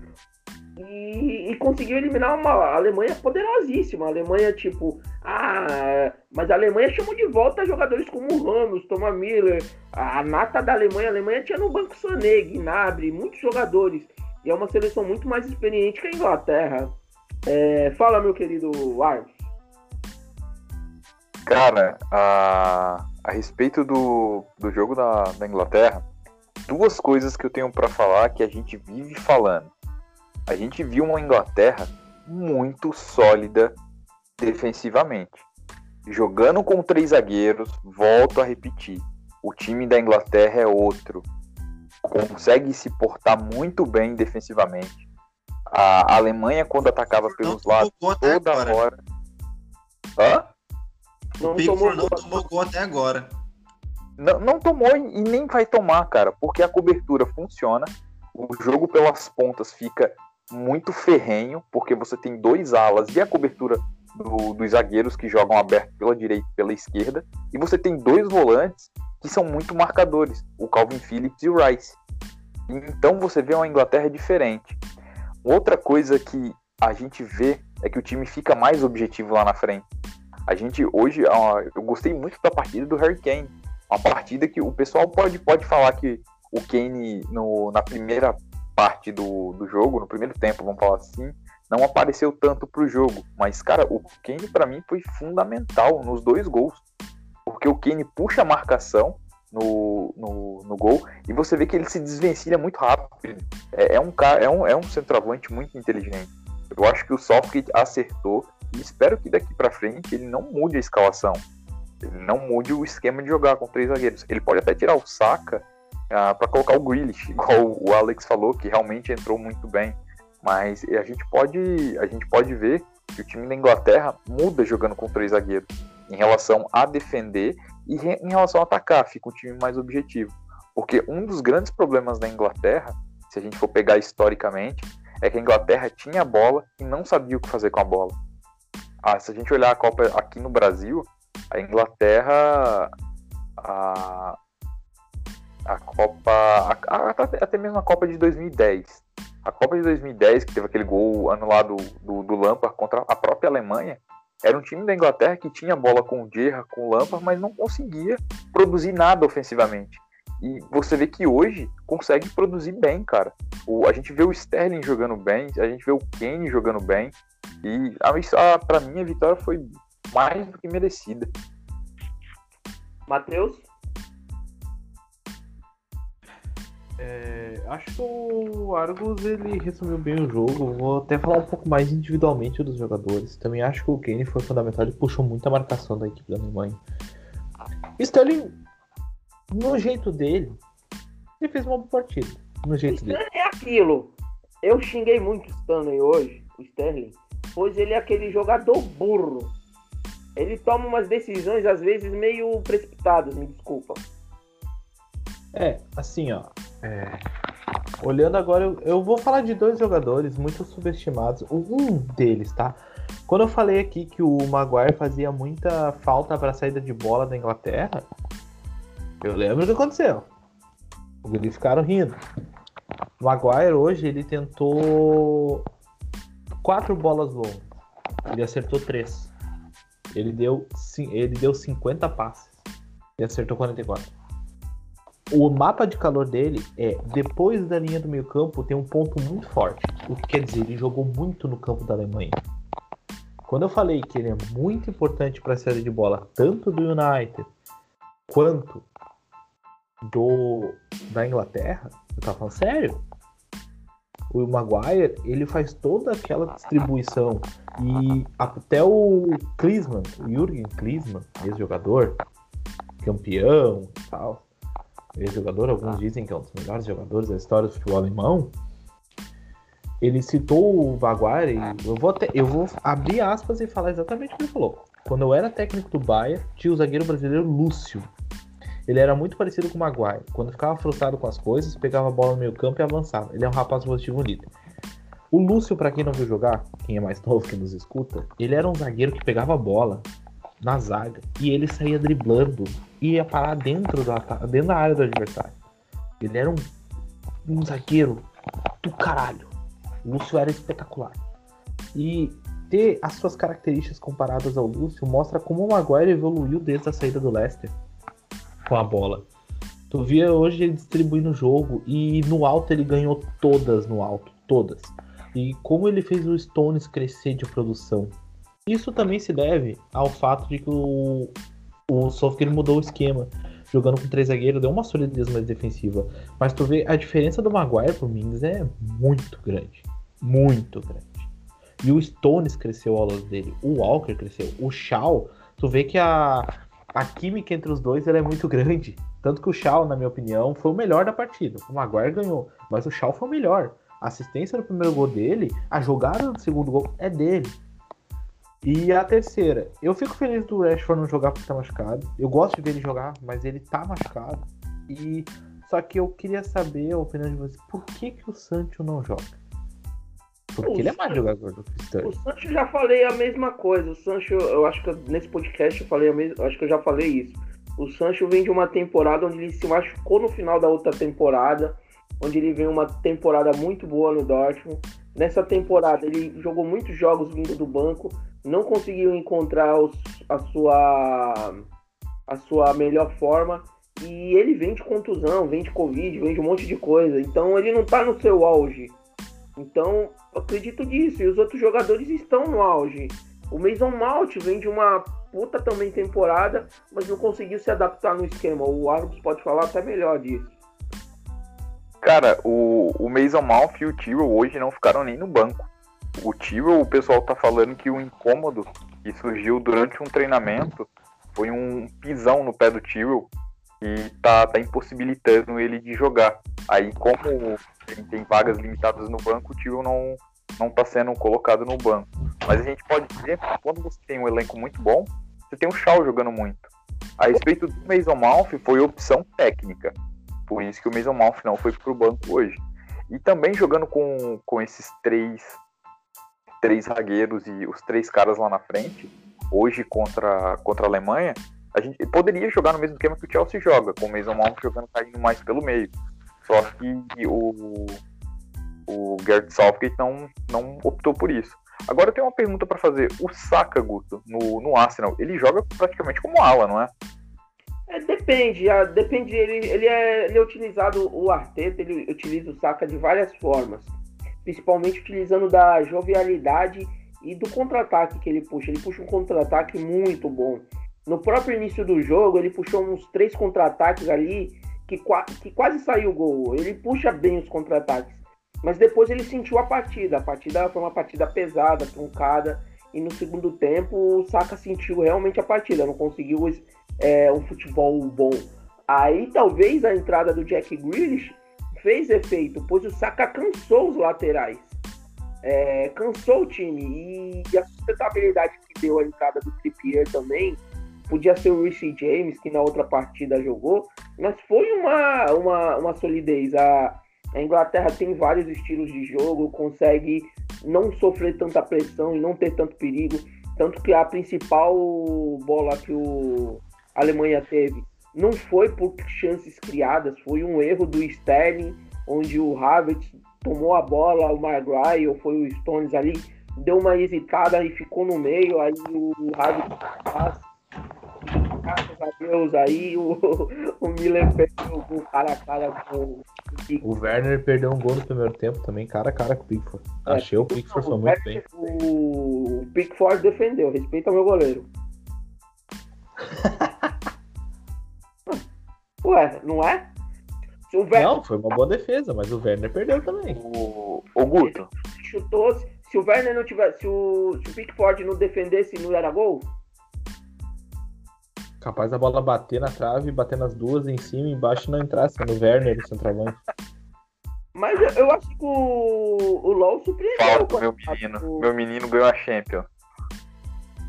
Não, agora o, o, o- Havertz tem tudo pra ser um baita de um jogador, viu? Ele não sabe o potencial que tem ainda, viu? O Havertz é muito bom, mu- muito bom jogador, cara. Ele, ele chuta muito bem. Uma coisa que eu te falei, cara, o Havertz no, no Leverkusen, ele chutava muito de fora da área. Ele chutava e ele chuta muito bem com aquela canhota. O problema é que no Chelsea ele não tá fazendo isso. Na, na Alemanha também eu não, não tô vendo. Há, há um ano e meio atrás, quase dois anos atrás, quando ele estava começando a ser convocado, ele estava mostrando, mostrando essas características e que que hoje ele não tá mostrando tanto. Ah, a respeito do, do Tripper que você falou, Guto, bem analisado.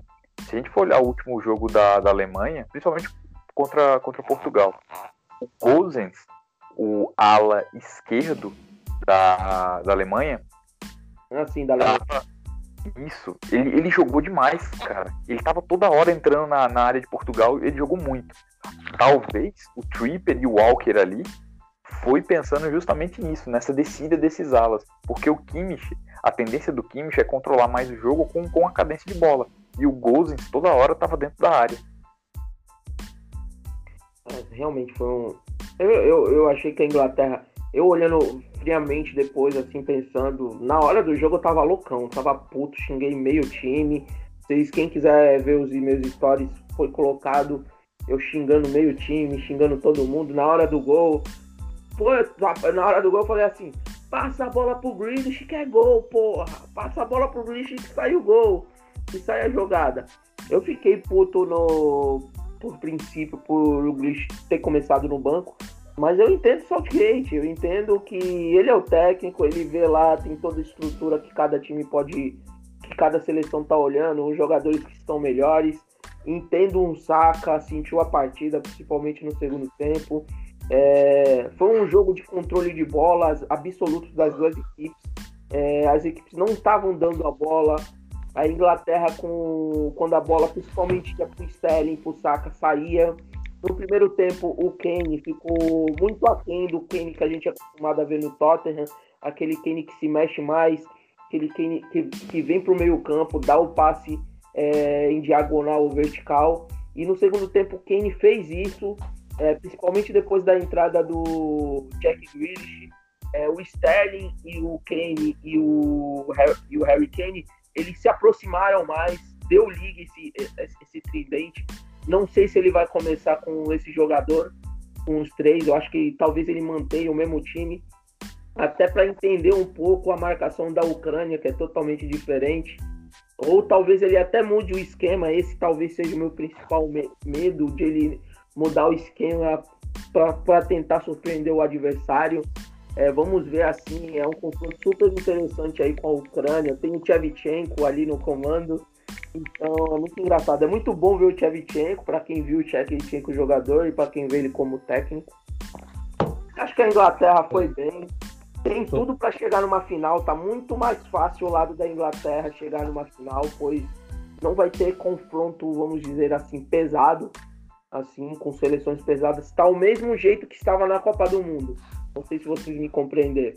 O mesmo, o me- não por incapacidade da Inglaterra, porque a Inglaterra já pegou uma pedreira logo de cara. A Inglaterra na Copa do Mundo pegou Suécia, pegou Colômbia e pegou a Croácia. Nessa já vai pegar, pegou a Alemanha. Vai pegar a Ucrânia, que vem surpreendendo assim, principalmente o Armolenko ali e o Shomoshuri. Eu tenho um narrador para xingar, um arrombado. Mas acredito que possa mudar. E vindo, se a Inglaterra passando, vai pegar uma Dinamarca ou uma República Tcheca. É, nada contra essas duas equipes, são seleções aí que estão surpreendendo, tem vários jogadores que podem decidir, mas a Inglaterra tem tudo para chegar numa final. Aí a final é outros 500. Mas, pô, tá muito fácil. Ainda mais porque as outras seleções, por exemplo, a Holanda, que tava na chave ali, que era podia bater de frente e ramelou. Não sei como vocês veem. O problema da Inglaterra vai ser propor o jogo, né? A Inglaterra vai ter que propor o jogo. Não, não espera do que a Suécia vai para cima da Inglaterra. Não espera de que uma eventual Dinamarca ou República Tcheca vai para cima da Inglaterra. Eu acho que o caminho da Inglaterra, uma seleção que vai jogar, até pegando um pouco, eu acho que o Inglaterra tinha que jogar mais ou menos como o Liverpool do Klopp nos tempos áureos. Joga com pressão, joga com intensidade. Sabe o que, eu, o que eu fazia? Eu tirava o. O. O Tripper e vinha de Mason Malt. Como ala? Não, Mason Malt no meio, colocava o Saka de lateral e o Mason Malt. Tu ia ter mais propor- proporção de jogo. Isso propor no jogo. Isso pra propor o jogo. Eu não sei se é é uma ideia de jogo, não É. quer dizer que. Sim, sim, não, eu, eu acho que funcionaria. Eu acho que funcionaria. Porque você teria o Sterling, entre aspas, fazendo a movimentação e o Saka descendo toda hora pela direita. Eu acho que ficaria interessante. É, no Eu caso, desmancha Inglaterra- os três zagueiros, né? Não, vai manter os três Não, não. Os três zagueiros continuam normal. Ah, tira o Saka continua, só tira o Trippier no caso. Isso, Isso. O Ele é Mason mais Mount. A, gente pensa no, no- nessa formação que o Guto falou, Matheus, o Mason Mount seria, entre aspas, o ponta. Só que como a gente conhece a característica do Mason Mount de centralizar o jogo, ele abrir, toda vez quando ele pegasse a bola abrindo pro, pro meio, centralizando o jogo, o Saka descia como ponta, entendeu? O que ele faz Entendi. muito no Arsenal. É, o que assim, ó, o que muda um pouco a característica é que o Sterling não é um jogador muito de. Ele até faz a diagonal. Só que ele é mais de ao fundo. E ele vai. Tra... E se. Vamos dizer que ele faz a diagonal pra fechar o meio. No- Não, no sim, Mas se o Mount vai centralizar, alguém vai ter que encostar no Kane também. E se o Sterling encostar no Kane, ele ocupa o espaço do Luke Shaw. O Luke Shaw vai ter que jogar por fora e não por dentro. Não, mas aí eu tô falando em questão de propor o jogo. Aí tu pode estudar várias variáveis que pode acontecer durante o jogo. Tu pode colocar um. um, um pode, tu pode fazer um 3, Um 3-5-2. Um 3, 4, é, um 3-5-2, um 3, 4, um 3, 4, um, um 3, 4, 1, 2. Com o Sterling e com. Com o Sterling com o Kane na frente. É, dá. O Sterling não vai sair do jogo. Não. A gente sabe que o Sterling não vai sair porque ele é um homem de confiança. Mas com dois atacantes dá pra jogar com o Rashford. É, o problema é. Então. Rashford conseguiria jogar até com três, cara. Não, O Rashford, pra mim, é o cara mais versátil dos atacantes da Inglaterra. Mas eu não tô colocando o Rashford nessa, porque o Rashford não tá 100%. Estando 100%, gente, estando 100%, aí a gente vai buscar Pele Alli, a gente vai buscar vários Nossa. jogadores que a gente sabe que tem o talento pra trazer. O Sancho, o Rashford, aí é questão de talento. Questão que, do pessoal que tá é a probabilidade de, pôr- de propor o jogo, né? Entendeu? É uma, eu, só, eu só soltei uma. Sim, entendi. O Henderson. Tu pode pôr o Henderson ali que está voltando para controlar mais o passe, que eu senti muito falta de controle de jogo. Como Tirar a um gente dos dois volantes. isso. É, mas a questão que eu ia comentar, eu acho que a Inglaterra, o segredo da Inglaterra, hoje a Inglaterra joga melhor, é fazendo pressão na frente. É, que nem hoje fez muito com a Alemanha, pressionou a saída de bola, não deixou a Alemanha respirar. Até sentiu um pouco falta de mais intensidade que o Henderson poderia dar, né? Mas tá voltando de lesão. Enfim. é, A Inglaterra parece que. O que, que acontece, tá? É Por, isso, por que eu falo do Klopp? Porque o Klopp ele afoga tanto o adversário, ele sufoca tanto o adversário que ele dá a impressão de que ele joga com a posse de bola. Porque a posse de bola sempre acaba voltando pra ele, entendeu? Mas ele é mais- um time mais objetivo. Ele afoga, afoga, afoga, pressiona, intensidade, em cima e pá. talvez esse seja o segredo da Inglaterra conseguir jogar contra, contra equipes mais fechadas. Para propor o jogo, até porque o, o Argos falou sobre versatilidade, o Grealish também joga pelo meio. Entendeu? Sim, Dá sim. Jogar com o Grealish também. Interessante o, o Grealish jogando, jogando pelo meio. O Mason Mount consegue fazer a ponta pelo lado direito, cara. Jogou, jogou muitas vezes assim no Chelsea. Não sei se seria o caso você jogar com Grealish e Mason Mount. Mas pra, pra mim o importante é manter os três zagueiros.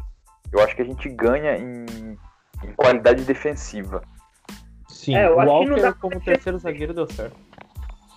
Ele não vai mexer nos três zagueiros. É, Esperamos que não, é né? do. Não é do feitio. Mas Porque eu tô quando falando, ele mexeu foi o tô mesmo falando eu acho que ele não vai mexer no time, o Matheus. Eu acho que Também ele não não. vai mexer no time. Vai o mesmo Mas- um peso entre o Grealish. O- a mudança talvez seja o, o Grealish pelo Saka. No caso, o Mas Saka acho- pelo Grealish. Porque Faz o Saka, sentido, o faz sentido. trabalho que não faz nesse jogo. Aí que tá, mas ele não vai precisar do Saka ajudando o Trippier, ajudando o Walker contra a Suécia, né? Ih, o meu gato fechou a tela. Pronto. É, tá, tá um choque. Sai daí. É, tu? Mas tu não vai precisar defender o tanto que defendeu contra a Alemanha, entendeu? Tu vai precisar defender, ah, eles vão sair no contra-ataque. Mas não tanto quanto quanto a Alemanha. A Alemanha propôs o jogo, tinha que jogar no contra-ataque. Bem, pessoal, para terminar o podcast aqui, eu não posso deixar vocês os palpitões, né, velho? Não, vão, não, não vamos É. ser a gente. Eu falei Suécia, né? É, Ucrânia. É Ucrânia, né? Nossa, eu confundi hoje. Ah, confunde os uniformes igual. E Itália e Bélgica, quem vocês acham que passa? Quem? Itália e Bélgica, Matheus. Pelo coração, a Itália, né? Eu acho que vai dar um bom jogo. Esse é um jogo difícil, porque a Bélgica vai jogar do mesmo jeito que jogou contra o Portugal. Um jogo chato pra caralho. Batendo todo mundo. Vai ser a porrada que De Bruyne, eu não sei se tá bem, eu não sei se é a notícia. Mas eu torço pela Itália e gostaria, acho que a Itália leva. Roberto, eu, eu acho que a Itália, chegar numa final, eu acho que a Itália é campeã. Eu gosto da Inglaterra, mas eu não consigo ver o Southgate ganhando da Itália. Se chegar na final. Argos. Cara, é, pelo futebol que vem jogando, a Itália passa. Só que uma coisa que a gente tem que ver é que esse jogo amarrado da Bélgica pode levar um gol do Lukaku ali e ele segurar o resto do jogo. Alex. Eu vou na Bélgica só pra ser do contra mesmo, mas vou estar torcendo pra Itália. Então, eu gosto da Itália, mas eu acho que da Bélgica.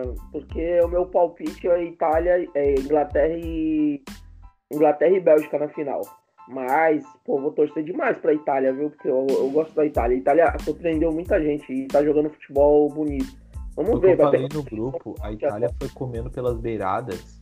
Ninguém deu atenção quando eles estavam. Mas a Itália toda vez é isso, cara. Meu pai, meu pai falou que a Itália, ah, nos tempos áureos de Copa do Mundo, chegava se arrastando e acabava levando.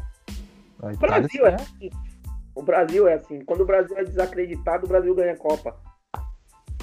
É, Espanha e Suíça. É, Alex. Cara, eu vou ter que ir com os meus parentes que, que lá da época de 1750, não sei quem são, Espanha. Vou fazer o sobrenome espanhol, pesquisei na internet. Ah, é Torres. Argos. Cara, eu acho que vai dar Suíça. Eu vou com Argos, eu acho que vai dar Suíça.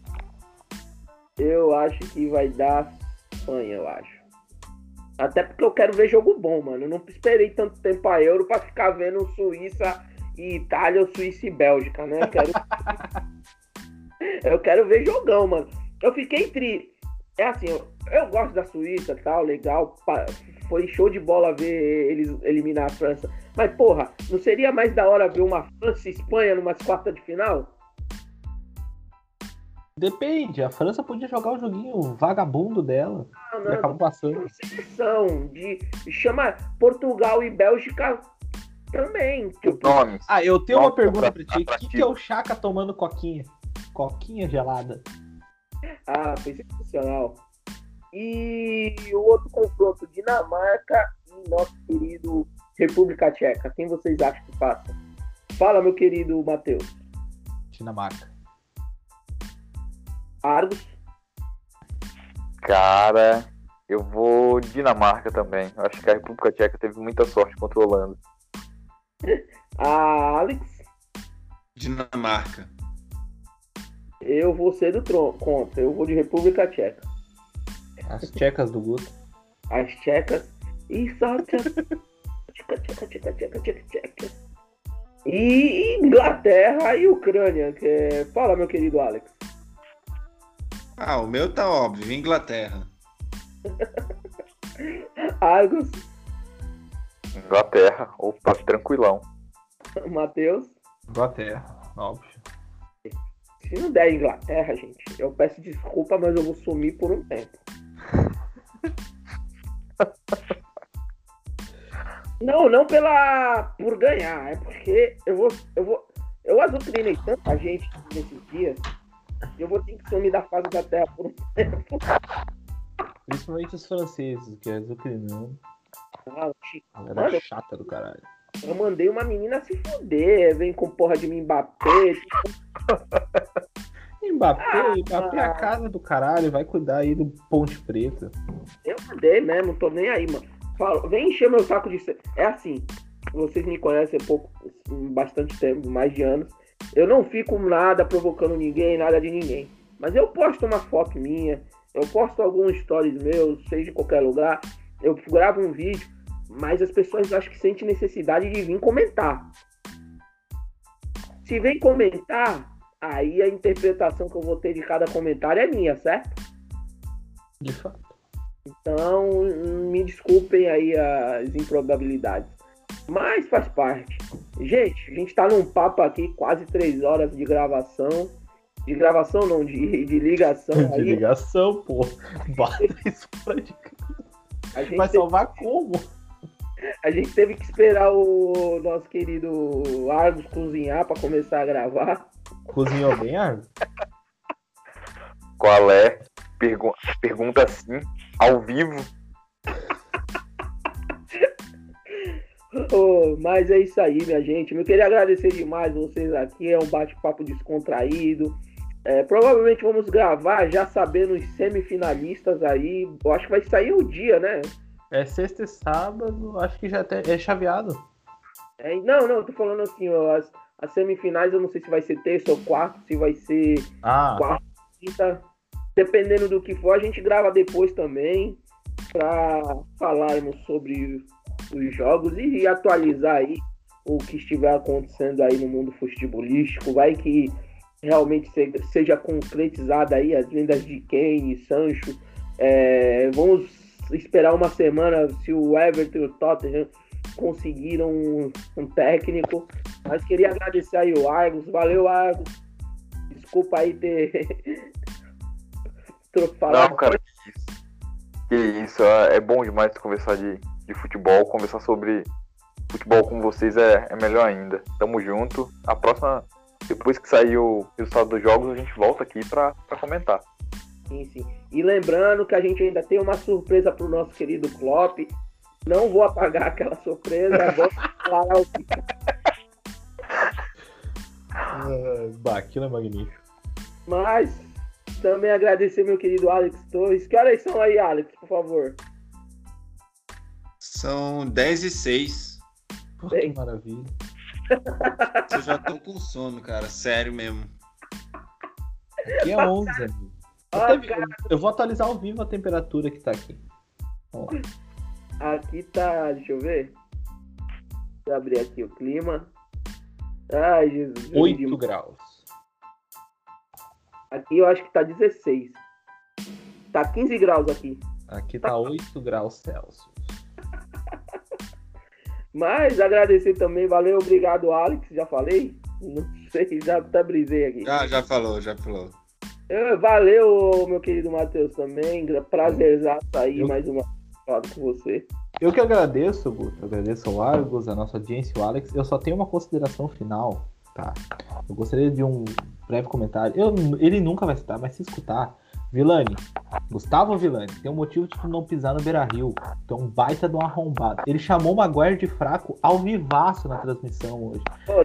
Dizem também. na Inglaterra. Bota as caras, bota as caras.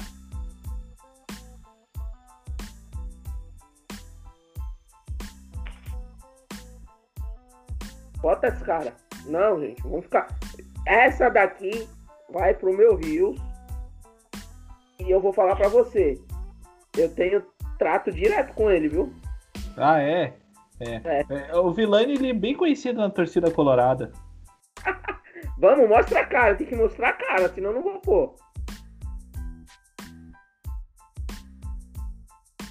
Não, é áudio, vai ser áudio. Vamos, vamos, vamos, vamos, Matheus. Mostra a cara. Não quer falar mal do cara? Mas eu tô mostrando. Não, não tá aparecendo nada aqui pra gente. Ó, tô aparecendo. Pra mim tá. Peraí, eu vou fechar e abrir. Aqui tá aparecendo, normal. Tá? Deixa eu voltar. Deixa eu sair e voltar então. Pra mim não. Pra mim também tá aparecendo o Matheus aqui. Tá aparecendo ele dando tchauzinho, fech... Então fale, Matheus. Se quiser, eu edito lá essa porra. Cara, fora o que ele já falou com o Inter, que aparentemente eu vi um áudio no FIFA que, Não dele, pipoca! Não que ele pipoca! pediu desculpa. Ele pegou e chamou o Maguire de fraco ao vivaço. Dizem na Inglaterra que o caminho é pelo Maguire. Dizem o caralho, cara. O cara foi o melhor da partida hoje. É, acompanha, assiste um jogo do Manchester, pelo menos. Assiste pelo menos um jogo antes de falar merda, tá? Cara, eu aposto que é no mínimo Valeu, City ou. Liverpool. Esse Arrombado. Matheus. Esse foi o nosso querido Matheus aqui nesse Rios maravilhoso. Te convido para um abraço no Beira Rio. Gente, terminando aqui o podcast, quero agradecer mais uma vez aí essas duas horas inenarráveis com vocês. Muito obrigado aí. Tá um frio da peste aqui no Brasil. Mas estamos. Tirando o Alex, que tá. Ó, o Alex, mano. Ó, o Alex, tá de shortinho. A gente aqui tudo encapuzado. Tô de moletom de lã, cara. Ai, gente. Valeu aí mais uma vez. Valeu, meu querido Ardo, meu querido Alex, meu querido Matheus. Esse foi o podcast número 94. Nós falamos sobre é, os confrontos na Carabao Cup. É isso, meu querido Alex? Confere? Carabao Cup e os grupos da EFL Trophy. Isso. Falamos também um pouco sobre os possíveis técnicos de Tottenham e Everton. E falamos, claro, da Eurocopa. Eu sou o Guto Souto, me despeço aqui mais uma vez do podcast de o papo de bar mais perto de vocês. E qualquer hora a gente volta aí com mais informações. Gente, se cuidem, vão se cobrir que tá frio pra caramba, menos pro Alex que tá lá no Ceará, no Saara. Fui, tchau, Até amanhã. Falou, rapaziada. Falou. tchau.